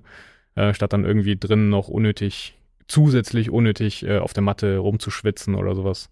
Wenn es Ja. eh schon anstrengend ist, einfach nur zu existieren gerade, so dann, dann will man nicht unbedingt noch Sport treiben. Ja, klar. Ja, ja, wenn es richtig, richtig heiß ist, dann und du in der Halle trainieren musst. Das war bei uns jetzt mit Chicken ja auch. Äh, da haben wir schon auch teilweise überlegt, so sollen wir einfach auf die Wiese rausgehen. In der Halle haben wir den coolen Boden. Das ist natürlich zum Tricken an sich geiler, weil der Boden halt ein bisschen schwingt und so. Ähm, aber wenn du allein schon aufbaust, dann bist du halt schon komplett nass geschwitzt, äh, bis du überhaupt mal loslegen kannst. Ähm, aber gut, nur die Harten kommen im Garten, sagt man ja. Ja, ein also- bisschen was gehört ja auch dazu manchmal. Also muss man halt trotzdem mal machen. Ja, ich denke, es ist immer ganz, ganz wichtig, äh, für einen selbst einfach zu wissen, warum mache ich das Ganze? Also was will ich für mich persönlich damit erreichen? Kurzfristig und auch langfristig. Also ich finde einfach nur, sich irgendwo anzumelden, weil man gerade nicht weiß, was man mit seiner Zeit und seinem Geld machen soll, ist immer ein bisschen fragwürdig so. Ähm, eigentlich hat man ja schon eine gewisse Intention, sei es jetzt, man will einfach nur fitter werden oder stärker werden oder man will abnehmen oder du hast halt einfach gerade Bock auf diesen und jenen Sport und willst den betreiben. Oder willst du halt auch irgendwann mal irgendwas leisten in die Richtung, dann sind es natürlich echt zwei Paar Schuhe. Ne? Also mache ich das nur aus Spaß an der Freude, aus gesundheitlichen Gründen eventuell auch. Ähm, sei es jetzt Verletzungsprophylaxe, weil ich Muskeln aufbaue, um meine Gelenke im Alter zu schonen oder was auch immer. Oder habe ich halt wirklich vor, mal, keine Ahnung, Gewichtheberwettkampf zu machen, Crossfit-Wettkampf, MMA-Kampf oder was auch immer, ne? Dann äh, muss man das natürlich anders gestalten, das Training zum einen und auch über diesen Schweinehund einfach hinwegsehen. Ne? Also es Mhm. hat auch ein, mir macht das Wetter auch zu schaffen, wenn es zu heiß ist, ganz klar. Aber ich habe dann auch kein Problem damit zu sagen, okay, dann stehe ich halt noch früher auf und trainiere, bevor es so heiß ist. So, Ja. das, das ist dann halt die Konsequenz, die ich daraus ziehe, weil nicht zu trainieren ist halt keine Option in dem Fall. Ne? Wenn ich vorhabe, die Leistung zu bringen oder diese ja, Leistung, die ich an, diese Anforderungen, die ich an mich selber stelle, auch zu erfüllen, dann muss ich irgendwo Abstriche machen. Ja. Also ich kann nicht äh, 24-7 mich wohlfühlen und auf der Couch schlümmeln und Schokolade essen und dies und das und erwarten, stärker und schneller und fitter und leistungsfähiger zu werden. Das ist äh, äh, kollidiert so ein bisschen. Nicht mit meinem neuen Trinksystem und meinen speziellen Supplements könnt ihr kaufen für 999 Euro im Monat. ja, aber weißt genau, und es wir gibt- entwickeln die App dazu. genau, genau so kriegst du halt, die- also genau so kriegst du halt die meisten Leute, die halt echt dann so diese, diesen kurzen Weg, diese Abkürzung suchen. Und dann gibt's halt dann die Leute, die sowas halt bewerben und damit halt dann auch kurzfristig mal Erfolg haben. Die, die verkaufen das Zeug, die Leute merken recht schnell, okay, das funktioniert natürlich nicht, das Zeug, aber ähm, ja, da, das sucht natürlich trotzdem immer jeder. Da sucht man ja auch selber immer weiter trotzdem irgendwie auf eine Möglichkeit, wie man kann man es einfacher, besser machen und so. Natürlich. Und äh, da ist halt früher Aufstehen meistens nicht einfacher, aber ist halt dann, wenn es halt anders dann blöder ist, dann machst du es halt trotzdem. Aber was heißt dann für dich noch früher aufstehen? Wie viel Uhr? Äh, ja, also ich bin generell in Anführungsstrichen, sag ich jetzt mal, zum Langschläfer mutiert. also das gibt's ja gar nicht als ehemaliger Shaolin, ey. ja, also wenn ich sage lang, dann stehe ich halt um 5.30 Uhr auf. Das ist Langschläfer für dich, ja. also du musst bedenken, ich habe früher echt äh, maximal bis 4 Uhr geschlafen. Oh Mann. Ähm, dann gab es so eine Zeit, wo ich gesagt habe, okay, 4.30 Uhr dürfen es schon sein. Und dann muss ich aber aufstehen und trainieren erstmal. Heute gönn ich mir. Ja, heute gönne ich mir die halbe Stunde, die habe ich. Und mittlerweile ist aber normal eigentlich, dass ich so um, ja, zwischen 5 und 5.30 Uhr aufstehe und dann entweder gehe ich gemütlich rüber ins Studio oder wenn ich so mir richtig gönne und meinen Kaffee langsamer trinken möchte, dann fahre ich mit dem Auto rüber und dann trainiere ich halt vor der Arbeit erstmal. Hm. Aber ja, 5.30 Uhr ist für mich äh, echt eine humane Zeit. Also das ist, ist, ist okay. Und ich muss auch sagen, es ist einfach ein geiles Gefühl. Ich habe dann auf jeden Fall schon mal eine Stunde Training drin, wenn die ersten Leute zu mir ins Gym kommen für ihren Kurs. Ja. Und die haben so dicke Augen und sind völlig verpennt und Ja. noch so richtig lustlos. Und du hast schon die erste harte Einheit hinter dir und denkst so, ja, also jetzt, jetzt kann der Tag starten so. Das gibt einem einfach, also mir persönlich, kann aber natürlich auch daran liegen, dass es einfach so ein Gewöhnungsding ist, weil ich es halt seit über 16 Jahren jetzt so mache. Ähm, ich finde, das gibt einem so ein bisschen, ohne überheblich klingen zu wollen, einen überlegenen, ein überlegenes Gefühl, so ein bisschen. Man, man war wach vor dem Rest der Welt und hat schon richtig was gerockt, so. Ja. Das ist irgendwie, das fühlt sich einfach cool an. Kann man nicht anders sagen. Auf jeden Fall kenne ich auch. Also als ich im OSP damals war, da hatte ich auch mal die Überlegung, entweder ich stehe halt extra früh auf, fahre dann gleich auch hin, ähm, Frühstück vielleicht unterwegs in der Bahn, weil ich noch damals eine recht lange Fahrt noch dahin hatte und trainiere dann, bevor dann mein Arbeitstag offiziell dann dort losgeht, der dann auch dann bis abends auch geht, oder ich trainiere danach.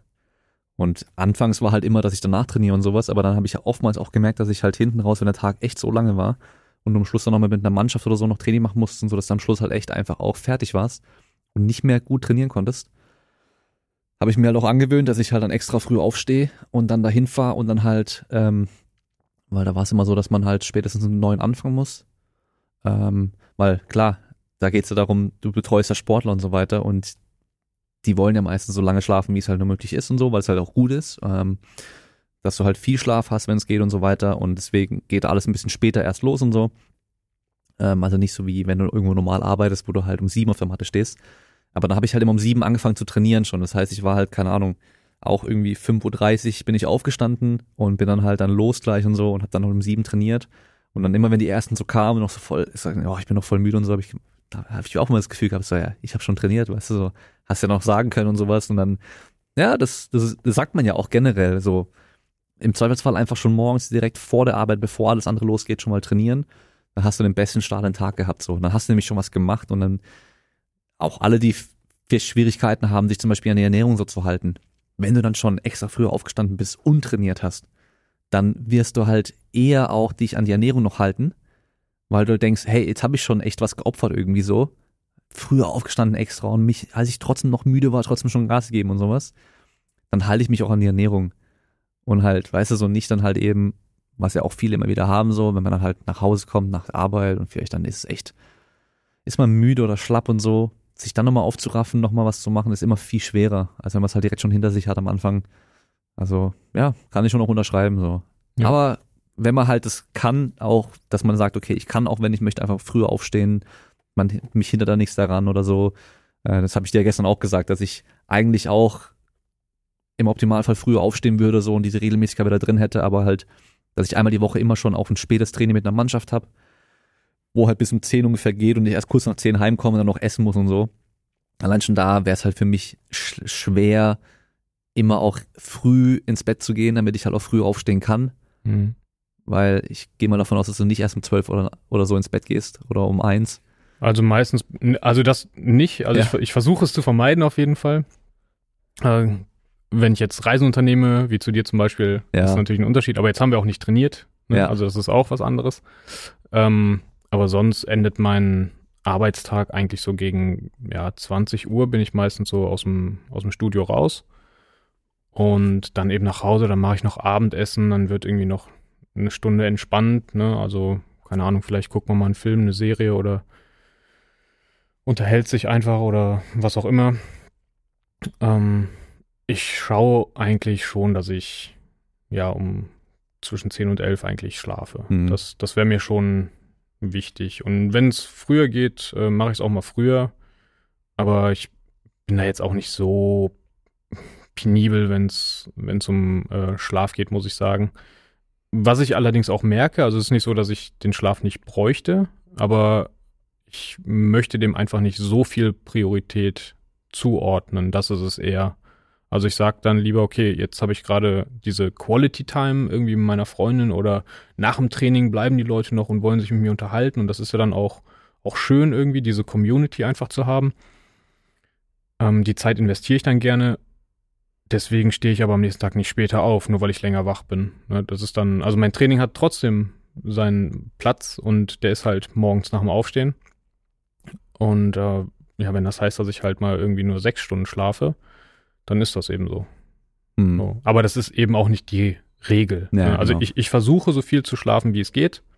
Aber wenn es eben nicht geht, dann, dann ist das so. Also dann schiebe ich nicht alles irgendwie weiter nach hinten, weil ich später ins Bett gehe. Ähm, wäre auch aufgrund der Arbeit eben gar nicht möglich. Also ich muss halt spätestens um sieben eh im Studio sein und alles parat haben. Ähm, ja, eigentlich eher halb sieben, weil um ja, so zwischen halb sieben und sieben kommen dann die Leute, beziehungsweise um sieben Uhr morgens geht's dann eben los. Bis dahin muss ich also alles parat haben. Von daher, so richtig ausschlafen oder lang schlafen unter der Woche ist halt eh nicht, ne?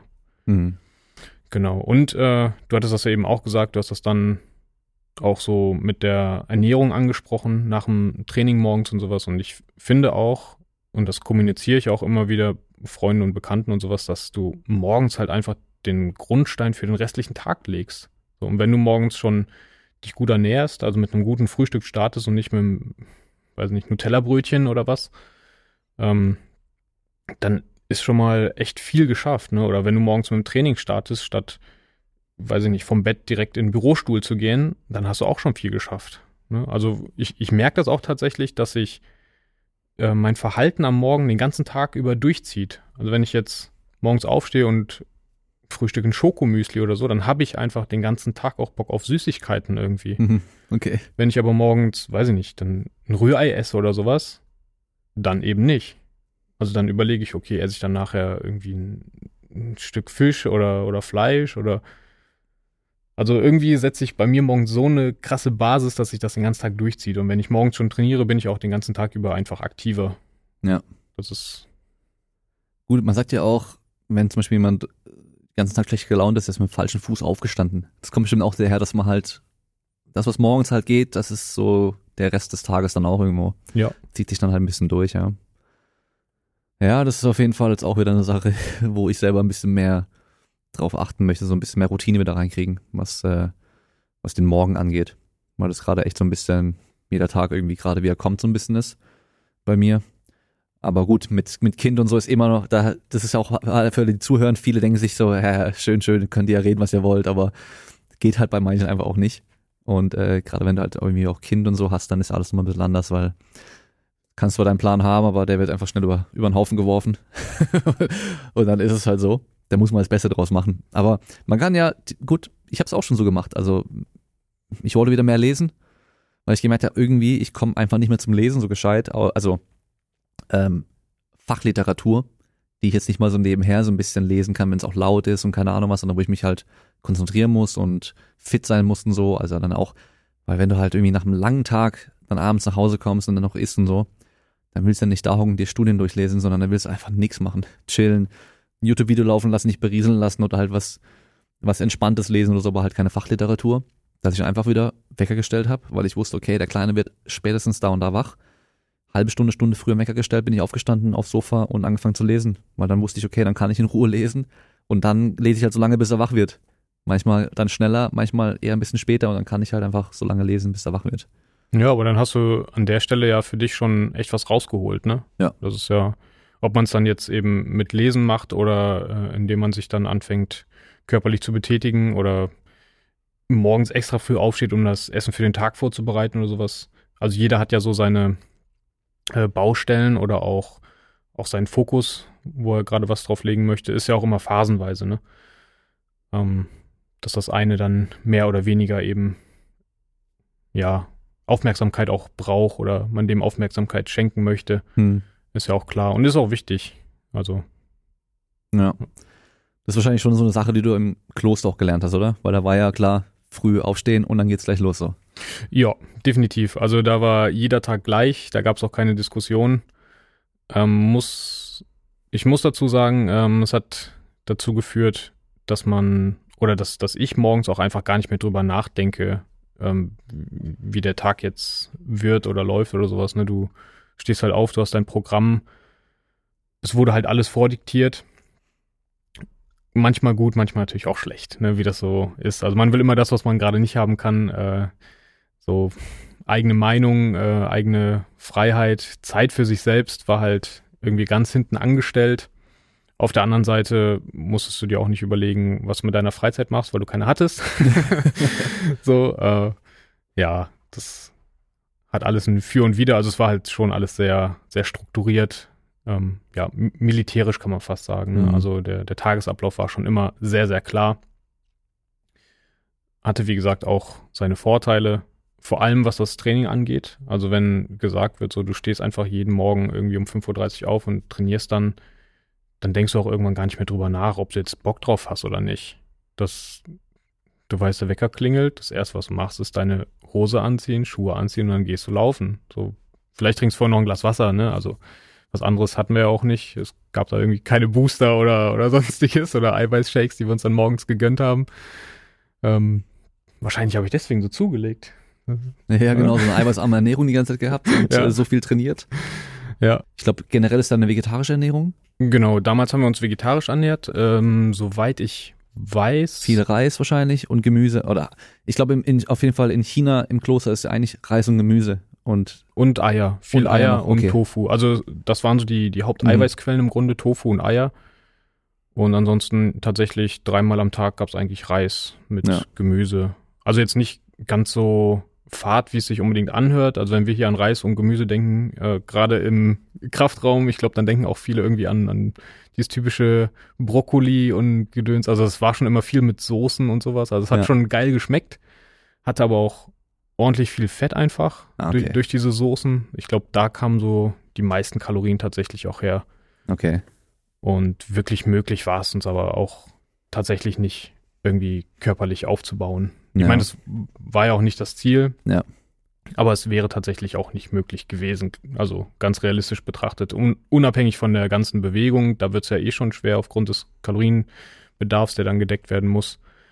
Ähm, wir waren auch einfach konstant im, im Übertraining, ne? Das muss man auch sagen. Also irgendwie gab es jeden Tag mindestens eine Stunde so eine Art Calisthenics-Training, aber immer mit den gleichen Sachen auch.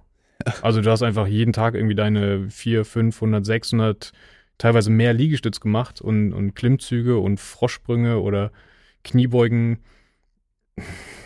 Irgendwann braucht der Körper halt mal Pause, ne? Oder der Muskel. Also so viel weiß man ja schon. Ja, eigentlich ja. Ja, aber darum ging es halt auch nicht. Ne? Also es ging wirklich nur darum, dass egal wie du dich fühlst, äh, dass du immer wieder diese Leistung bringst. Hm. So, problematisch ist natürlich, wenn man, also mental würde ich sagen, hat das auf jeden Fall einen, einen krassen Benefit gebracht. Also auch zu merken, äh, bei dem übelsten Muskelkater oder bei so richtigem Muskelversagen, da geht halt trotzdem irgendwie immer noch was. Also es ist ja auch was anderes, wenn ich jetzt maximal schweres Gewicht nehme, so und ich bewege das einmal, dann geht das halt auch nur einmal. Wenn ich aber, weiß nicht, fünf Minuten hier in diesem Mabu stehe oder äh, so einen Wandsitz mache und die Oberschenkel brennen und dann will ich nicht mehr stehen, ist das was anderes, als wenn ich nicht mehr stehen kann. Also man kann halt deutlich länger, als man will. Das ist ja der Punkt und darum ging es ja auch in erster Linie. Ne? Immer wieder den, den Körper überwinden in, ja, durch, durch die mentale Stärke eben. Ja, so dich selbst besiegen im Endeffekt. Genau. Ja. Ja, klar, trainingstechnisch so gesehen alles nicht optimal eigentlich, aber ähm, am Schluss kommen da trotzdem ja ziemlich gute Athleten raus, wenn man sich, sich die auch so anguckt und so. Die sind ja relativ schnell, explosiv, beweglich, ausdauernd, also die können schon was. Auf jeden Fall. Ähm, auch wenn es wahrscheinlich halt auch anders auch möglich wäre, auf so ein Level zu kommen. Aber ja, das ist ja auch wieder dieses mythische so ein bisschen, was die da für Training machen und viele glauben ja auch immer wieder, dass es so was ganz Besonderes wäre, aber vieles ist einfach nur so stumpfe. Das machst einfach das und fertig so. Gibt's eine Erklärung dafür? Nee. Du machst es einfach. ja, Also Also- gibt auch keinen großen Grund, warum wir jetzt irgendwie so Liegestütze und Froschsprünge machen oder so, sondern ja, das wird einfach gemacht und fertig. ja, korrekt. Ist Und- nicht, weil das magische Übungen sind oder so. Absolut nicht. Und ja, wir hatten eben nicht, wir hatten kaum Equipment zur Verfügung. Das heißt, äh, wenn du dann vorhast, irgendwie Muskel- oder Krafttraining zu betreiben, wa- was bleibt dir dann, ne? Ja. Also dann, dann musst du mit dem eigenen Körper eben das machen, was so geht. Wir hatten jetzt auch nicht die ähm, Spielplätze für so richtige Calisthenics-Sachen, wo man irgendwie Dips hätte machen können oder verschiedene Klimmzugstangen oder whatever. Gab's halt nicht. Wir hatten eine Stange da im Garten. So, und de- der Rest war einfach, ja, mal überlegen, was man so machen kann. Hm. Und dann haben wir uns zwischendurch mal irgendwie einen Partner au- äh, auf die Schultern gesetzt, so Huckepack genommen und dann Kniebeugen halt gemacht, um irgendwas anderes zu machen, ne? Oder einen Rucksack voll gemacht mit Stein und dann Liegestütz gemacht. Äh, ja, um, um den Muskel anders zu fordern, den Körper anders zu fordern, andere Belastung eben zu bekommen. Aber da sind halt auch ganz schnell an die Grenzen gesetzt. Und Ja. dann versucht man eben mit den Möglichkeiten, die man hat, einfach immer mehr zu machen, um halt einen neuen Effekt zu bekommen. Ne? Also du versuchst die morgendlichen Laufstrecken schneller zu laufen oder nicht nur einmal, sondern dann zweimal. Äh, ja, das waren halt unsere Möglichkeiten, dann die, die Fitnessübungen intensiver zu gestalten, sage ich mal. Ne? Ja. Gibt's denn einen Film, eine Serie, äh, eine Doku oder irgendwas, wo du sagst, es kommt dem Original so wie das da gezeigt wird, am nächsten.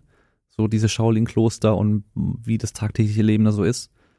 Weil es gibt ja viele Filme, dann fliegen die durch die Luft und ähm, wenn man die dann irgendwie trainieren sieht, sieht man nur, wie die halt so die verrücktesten Stunts machen, was sie ja in den Vorführungen teilweise auch machen, aber das eigentliche Training ist es ja nicht, was sie da machen. Ähm, das ist ja, glaube ich, auch eine Sache, was auch nicht gerade jeder weiß, dass die, diese Shaolin-Mönche, die dann durch die Welt reisen, um diese Vorführungen zu machen, die oftmals gar nicht so diese echten sind, die da dieses tagtägliche Training machen, sondern sind die, die halt in der Kung-Fu-Schule nebenan im Endeffekt Kung-Fu einfach nur trainieren, aber halt nicht alles andere, was dazugehört und halt wirklich dann extra für Shows trainieren. Dass es halt Hauptsache coole Stunts sind und cool aussieht und aber wir finden es natürlich geil. Shaolin-Mönche kommen. Ich habe die auch schon live gesehen und äh, ich habe sogar mit denen mal getrickt. Oh. Ich bin nach der Show, ähm, haben wir dann extra überall gewartet, weil dann haben die ja noch in so einem Stand noch so Sachen verkauft, irgendwie so Souvenir und so ein Zeug.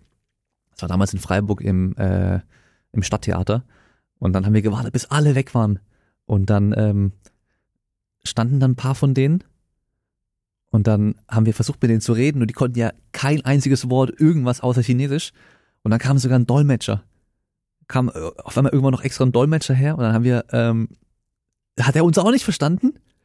Und dann habe ich einfach ein Seibert-Salto gemacht und die, oh, und dann haben wir gleich so geklatscht. Und dann habe ich so zu denen gesagt, ja, komm du. Und dann haben wir, hat der auch was gemacht, dann haben wir nochmal was gemacht und dann so ein paar Mal was gemacht. So, das war richtig geil damals, weil das war noch die Anfangszeit von Trig bei mir damals, wo wir halt noch immer so voll fasziniert waren. Shaolin-Mönche, die können die krassesten Sachen und so. Und das ist so, ja, diese Mythologie dahinter, weißt du, so. Ich weiß genau, das, was du meinst. Das packt mich ja immer noch. Das packt mich ja immer noch. Deswegen, deswegen frage ich, ob es da irgendwas gibt, was dem Original, wie es wirklich ist, das tagtägliche Leben so am, am ehesten kommt? Hm, da hast du mich jetzt echt so ein bisschen kalt erwischt. Ich glaube, ich hätte ein bisschen mehr gucken müssen die letzten Jahre. ähm, Kennst also, du diesen, ich weiß nicht, ob der Shaolin Temple oder, oder Legend of Shaolin heißt mit Jet, äh, Jet Li, wo er noch ein kleiner, 16 Jahre alt ist oder so?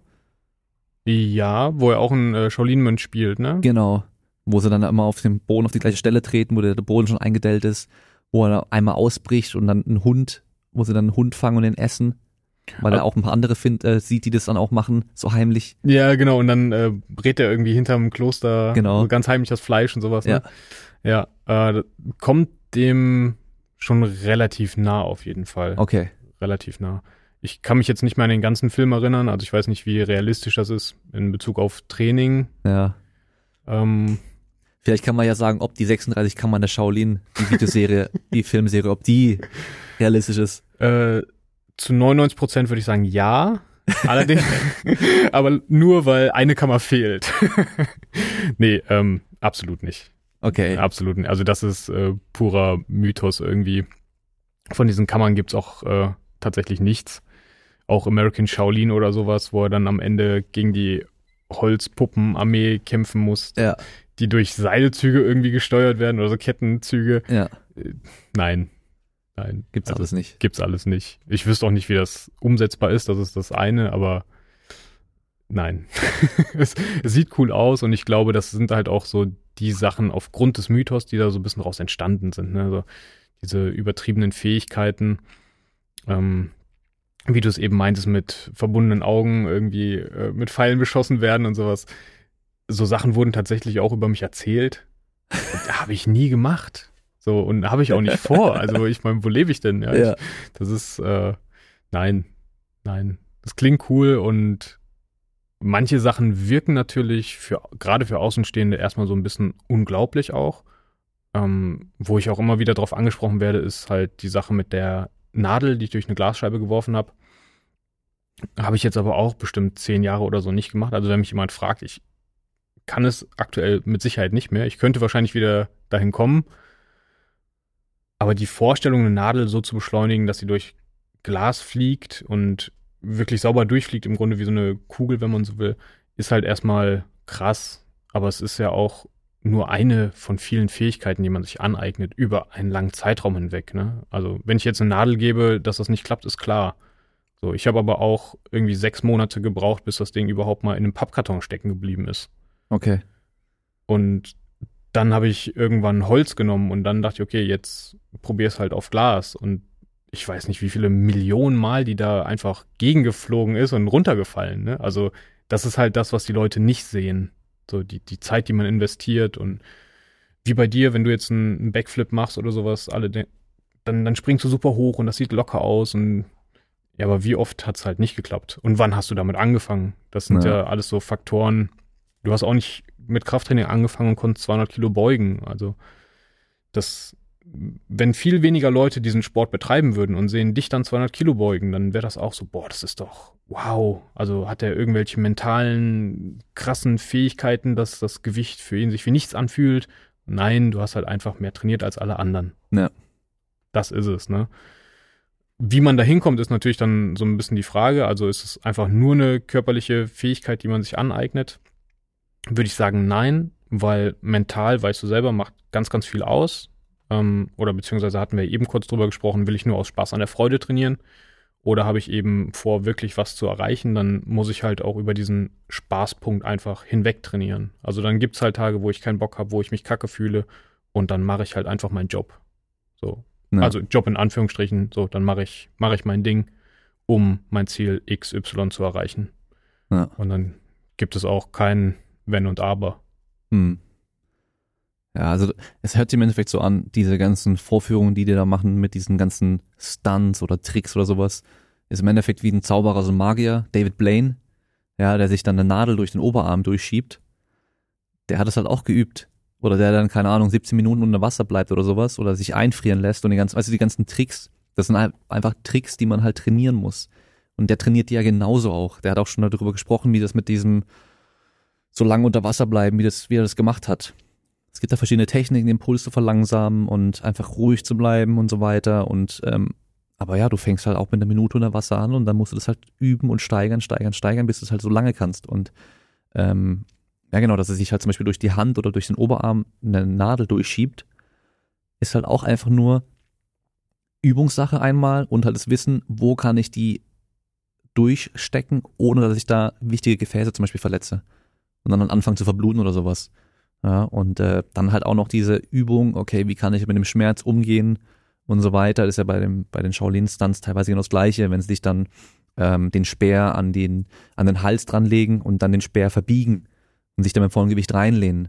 Man denkt ja erstmal, ja, okay, ähm, das sticht da gleich rein oder sowas. Ähm, wenn du es richtig machst, nee, dann lenkst du die Kraft ja um so ein bisschen, dass es halt mehr in die Biegung reingeht, anstatt dass es reindrückt.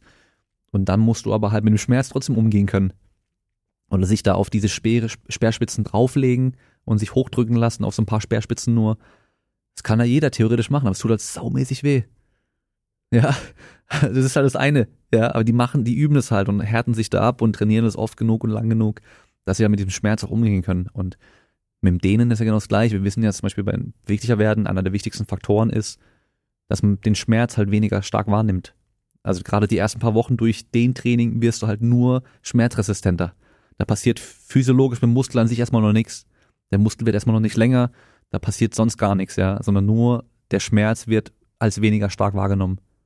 Ja, und dann siehst du aber auch, wie die sich teilweise dehnen, gibt es auch so Stories.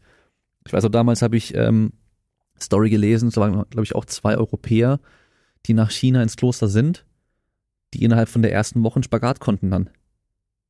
Aber die haben halt auch die auf den rutschigen Boden draufgestellt, so weit rein wie es ging. Und dann sind die halt auf die Hüfte draufgestanden bei denen. Ja, kommt mir bekannt vor. Und dann musst du halt stehen bleiben, ob du schreist oder nicht. Und es tut halt saumäßig weh, aber theoretisch möglich, dass du halt ganz runter gehst, ist es halt. Aber du musst dich halt rantasten normalerweise. Ja. Und die gehen halt über den Schmerzpunkt einfach weiter. Okay, du leidest ohne Ende, aber dann bist du halt in der Woche auch unten. Und dann kannst du es. Theoretisch, ja. Also ist halt echt einfach äh, ja, an sich nichts Magisches, so wie alle Zaubertricks.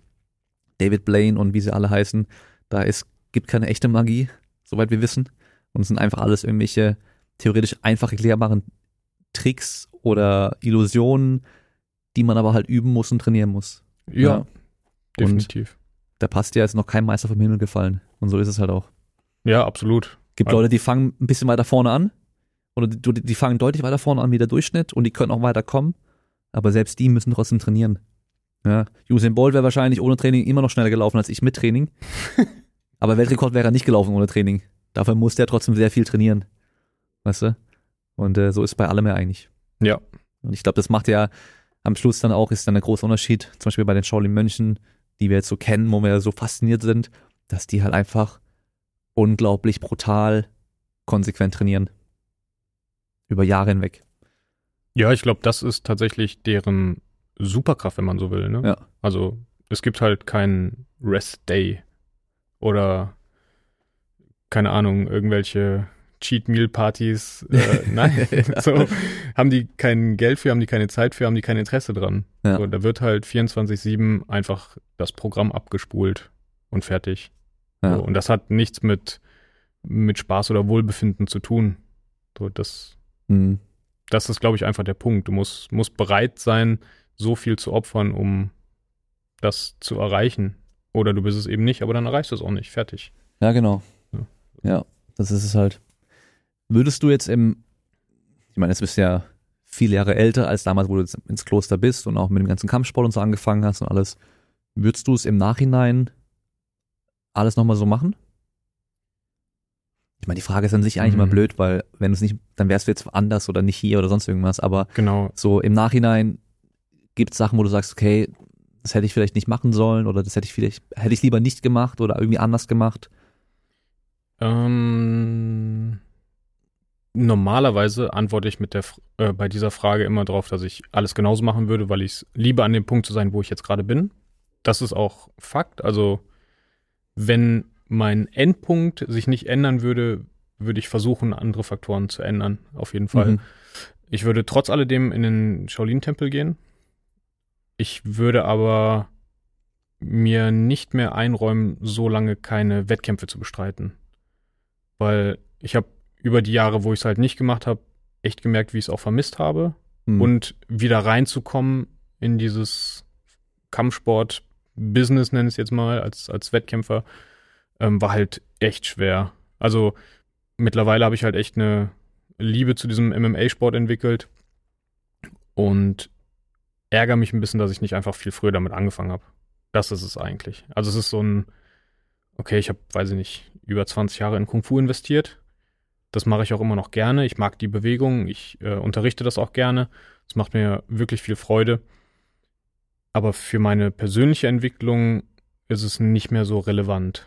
Und da hätte ich halt gerne viel früher den Fokus oder diesen Schwenk zum MMA schon bekommen. Mhm. Das auf jeden Fall. Auch Okay. wenn ich trotzdem bis jetzt nur dreimal gekämpft und verloren hätte. Ja, ja. so, aber einfach, einfach weil es mir so viel Spaß macht.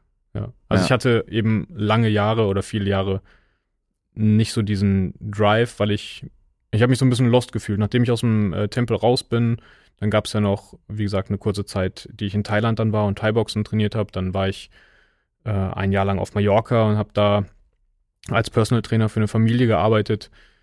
Das waren auch Sachen, äh, die, die waren okay. So, es waren Erfahrungen, aber es hat mich persönlich halt irgendwie gar nicht weitergebracht. Mhm. Ne? Also vielleicht in die Richtung gehend, dass ich weiß, das würde ich jetzt nicht mehr machen. Ja. Das ist ja auch eine äh, persönliche Weiterentwicklung, aber ich war in der Zeit auch so ein bisschen, was, also wo stehe ich jetzt gerade eigentlich? Ne? Klar, ich bin hier, um andere zu trainieren, um andere besser zu machen.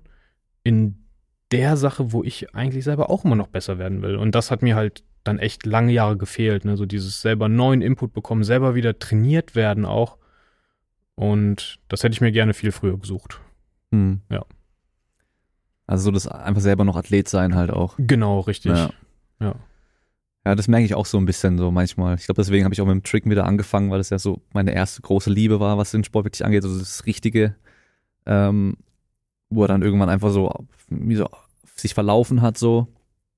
Und äh, ja, aber dann trainierst du halt die ganze Zeit noch trotzdem weiter natürlich. Also du trainierst ja, aber wenn du halt dann nicht so dieses spezielle Ziel hast, worauf du hintrainieren willst, dann dann trainierst du erstmal nicht so gut meistens, weil ich meine, ich ja, also dir fehlt eine Richtung, wo du hin willst irgendwie. Und wenn du dann aber weißt, okay, ich habe jetzt wirklich ein Ziel, ich trainiere dafür, dann weißt du direkt, welche Trainingsinhalte mehr Sinn machen und bist dann auch motivierter. Und es macht halt mehr Spaß, wenn du wieder ein Ziel hast einfach und so weißt, okay, ich trainiere jetzt nicht nur, um noch fit zu bleiben und noch ordentlich auszusehen, weil es fürs Business natürlich auch wichtig ist und so, sondern nee, ich will so gut sein, wie ich nur kann. Und dann trainiert man einfach auch besser und härter und disziplinierter. Und dann ist dieses äh, entweder oder oder wenn und aber, wenn man dann morgens aufsteht, dann auch viel, viel einfacher zu beantworten. Ja, das auf jeden Fall. Also Ja. mit, mit Ziel ist das alles deutlich einfacher.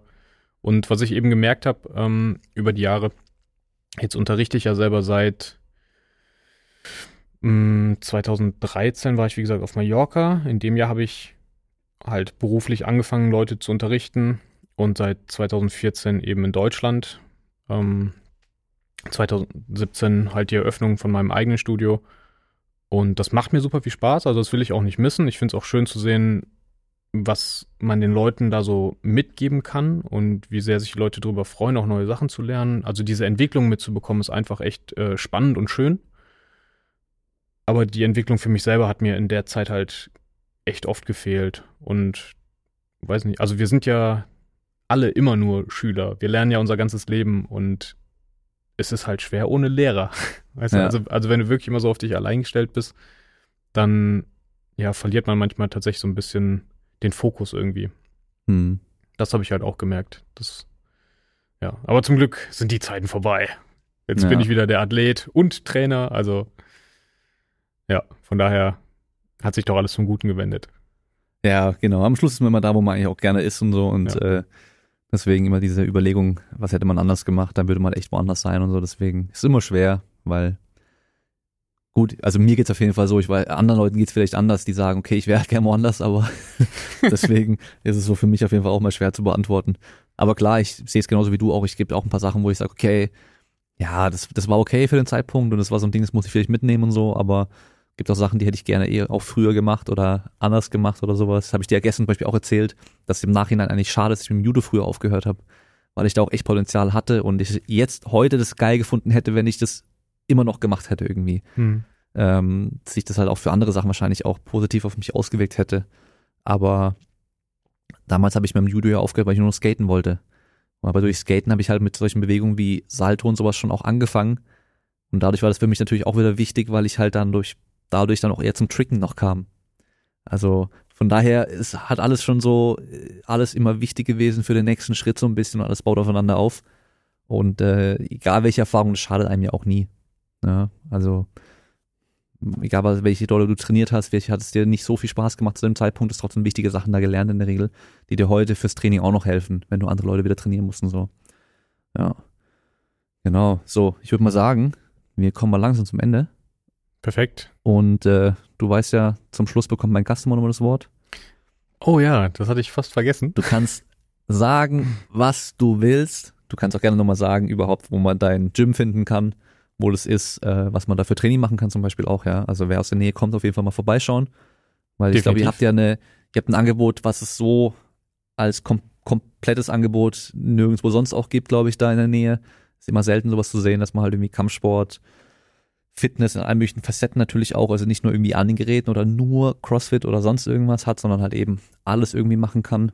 Ähm, mit der Außenanlage noch, mit der großen Wiese draußen, ist natürlich im Sommer auch immer geil, wenn man viel draußen machen kann und so. Ähm, und sonst, ja, kannst du gerne raushauen, was du willst, was du den Leuten mal mit auf den Weg geben willst. Okay. Vielleicht, was du die letzten paar Jahre nochmal gelernt hast seit dem letzten Podcast. Ähm, ich weiß gar nicht, was ich im letzten Podcast gesagt habe. Auf Weiß jeden Fall möchte ich mich. ist zu lange her. okay. Ich möchte mich auf jeden Fall äh, an der Stelle für alle Zuhörer bedanken. Generell an die, danke an die Community, danke an dich für die, für die zweite Einladung hier. Wenn ihr Bock habt, mal vorbeizukommen bei mir im Gym, könnt ihr es gerne machen. Ich sitze in Wuppertal, Vorwinkel, Tempel Wushu. Ähm, ja, wir bieten halt unwahrscheinlich viel an Kampfsport an, Kung Fu, Kickboxen, MMA, Brazilian Jiu-Jitsu, also alles, was das Herz begehrt. Äh, Kraftsport könnt ihr bei uns auch machen, Crossfit könnt ihr machen. Wir haben echt alles, was man braucht in der, ja, Sportszene, wenn man so will. Und auch ein paar Maschinen, muss man sagen. Und auch, ein wichtig. paar Maschinen, genau, Also nicht, nur freie Gewichte. Freie Gewichte, genau. Also ihr könnt auch einfach mal ganz stumpf bei uns pumpen. Geht auch. Genau. Ansonsten, äh, ja, bleibt einfach wie ihr seid. Macht euer Ding. Haltet daran fest. Lasst euch nicht davon abbringen. Glaubt immer an euch selbst. Das ist das Wichtigste und verfolgt eure Ziele. Lasst euch da nicht reinreden irgendwie. Das ist das Wichtigste, was ich so gelernt habe. Also ich habe selbst über die Jahre immer viel äh, negatives Feedback, würde es jetzt nicht direkt nennen, bekommen, aber ähm, dass mir Leute doch irgendwie gesagt haben, ich sollte irgendwie einen Plan B haben, Ja. so für mein Leben. Aber ich Mach habe doch mal was Gescheites so. Genau, mach was Gescheites, mach doch mal eine Ausbildung, mach dies, mach das. Und bei mir war immer so, warum brauche ich Plan B, wenn Plan A funktioniert? Und daran einfach festhalten. ne? Also wenn ihr euer Ding machen wollt, macht euer Ding und dann einfach zu 100 Prozent, egal was es ist. Ansonsten würde ich mich natürlich auch über Feedback freuen. Folgt mir gerne auf Instagram oder sowas. Unter meinem Namen findet ihr mich. Oder auch auf meinem YouTube-Kanal. Äh, könnt ihr gerne mal euch die Videos anschauen, Like da lassen oder ein Abo oder beides. Der Julian ist genauso ein schlechter YouTuber wie ich, aber leider, leider unregelmäßige Videos. Ja, also wenn Videos, dann sind sie gut, aber sie kommen halt irgendwie nie. Wir hatten ja eigentlich auch vor, hier noch schön viel zu filmen und so zusammen zu trainieren im Kraftraum. Wir waren aber gestern relativ platt die ganze Zeit irgendwie, Ja, wir Äh, waren noch echt viel unterwegs, ne? recht viel verquatscht und sowas. Und dann äh, heute zum Tricken wäre es eigentlich auch dabei gewesen, muss aber leider ein bisschen früher gehen, deswegen klappt es leider nicht. Aber ist ja nicht aller Tage Ende, das heißt, irgendwann, vielleicht komme ich mal zu dir hoch, dann machen wir bei dir im Gym. Ja, das wäre geil. Würde ich mich freuen. Training. Bist herzlich eingeladen. Kriegen wir bestimmt hin. Gut, dann an alle Zuhörer. Wir hören uns wieder beim nächsten Mal. Bis dahin, bleibt stark. Ciao. Ciao, ciao.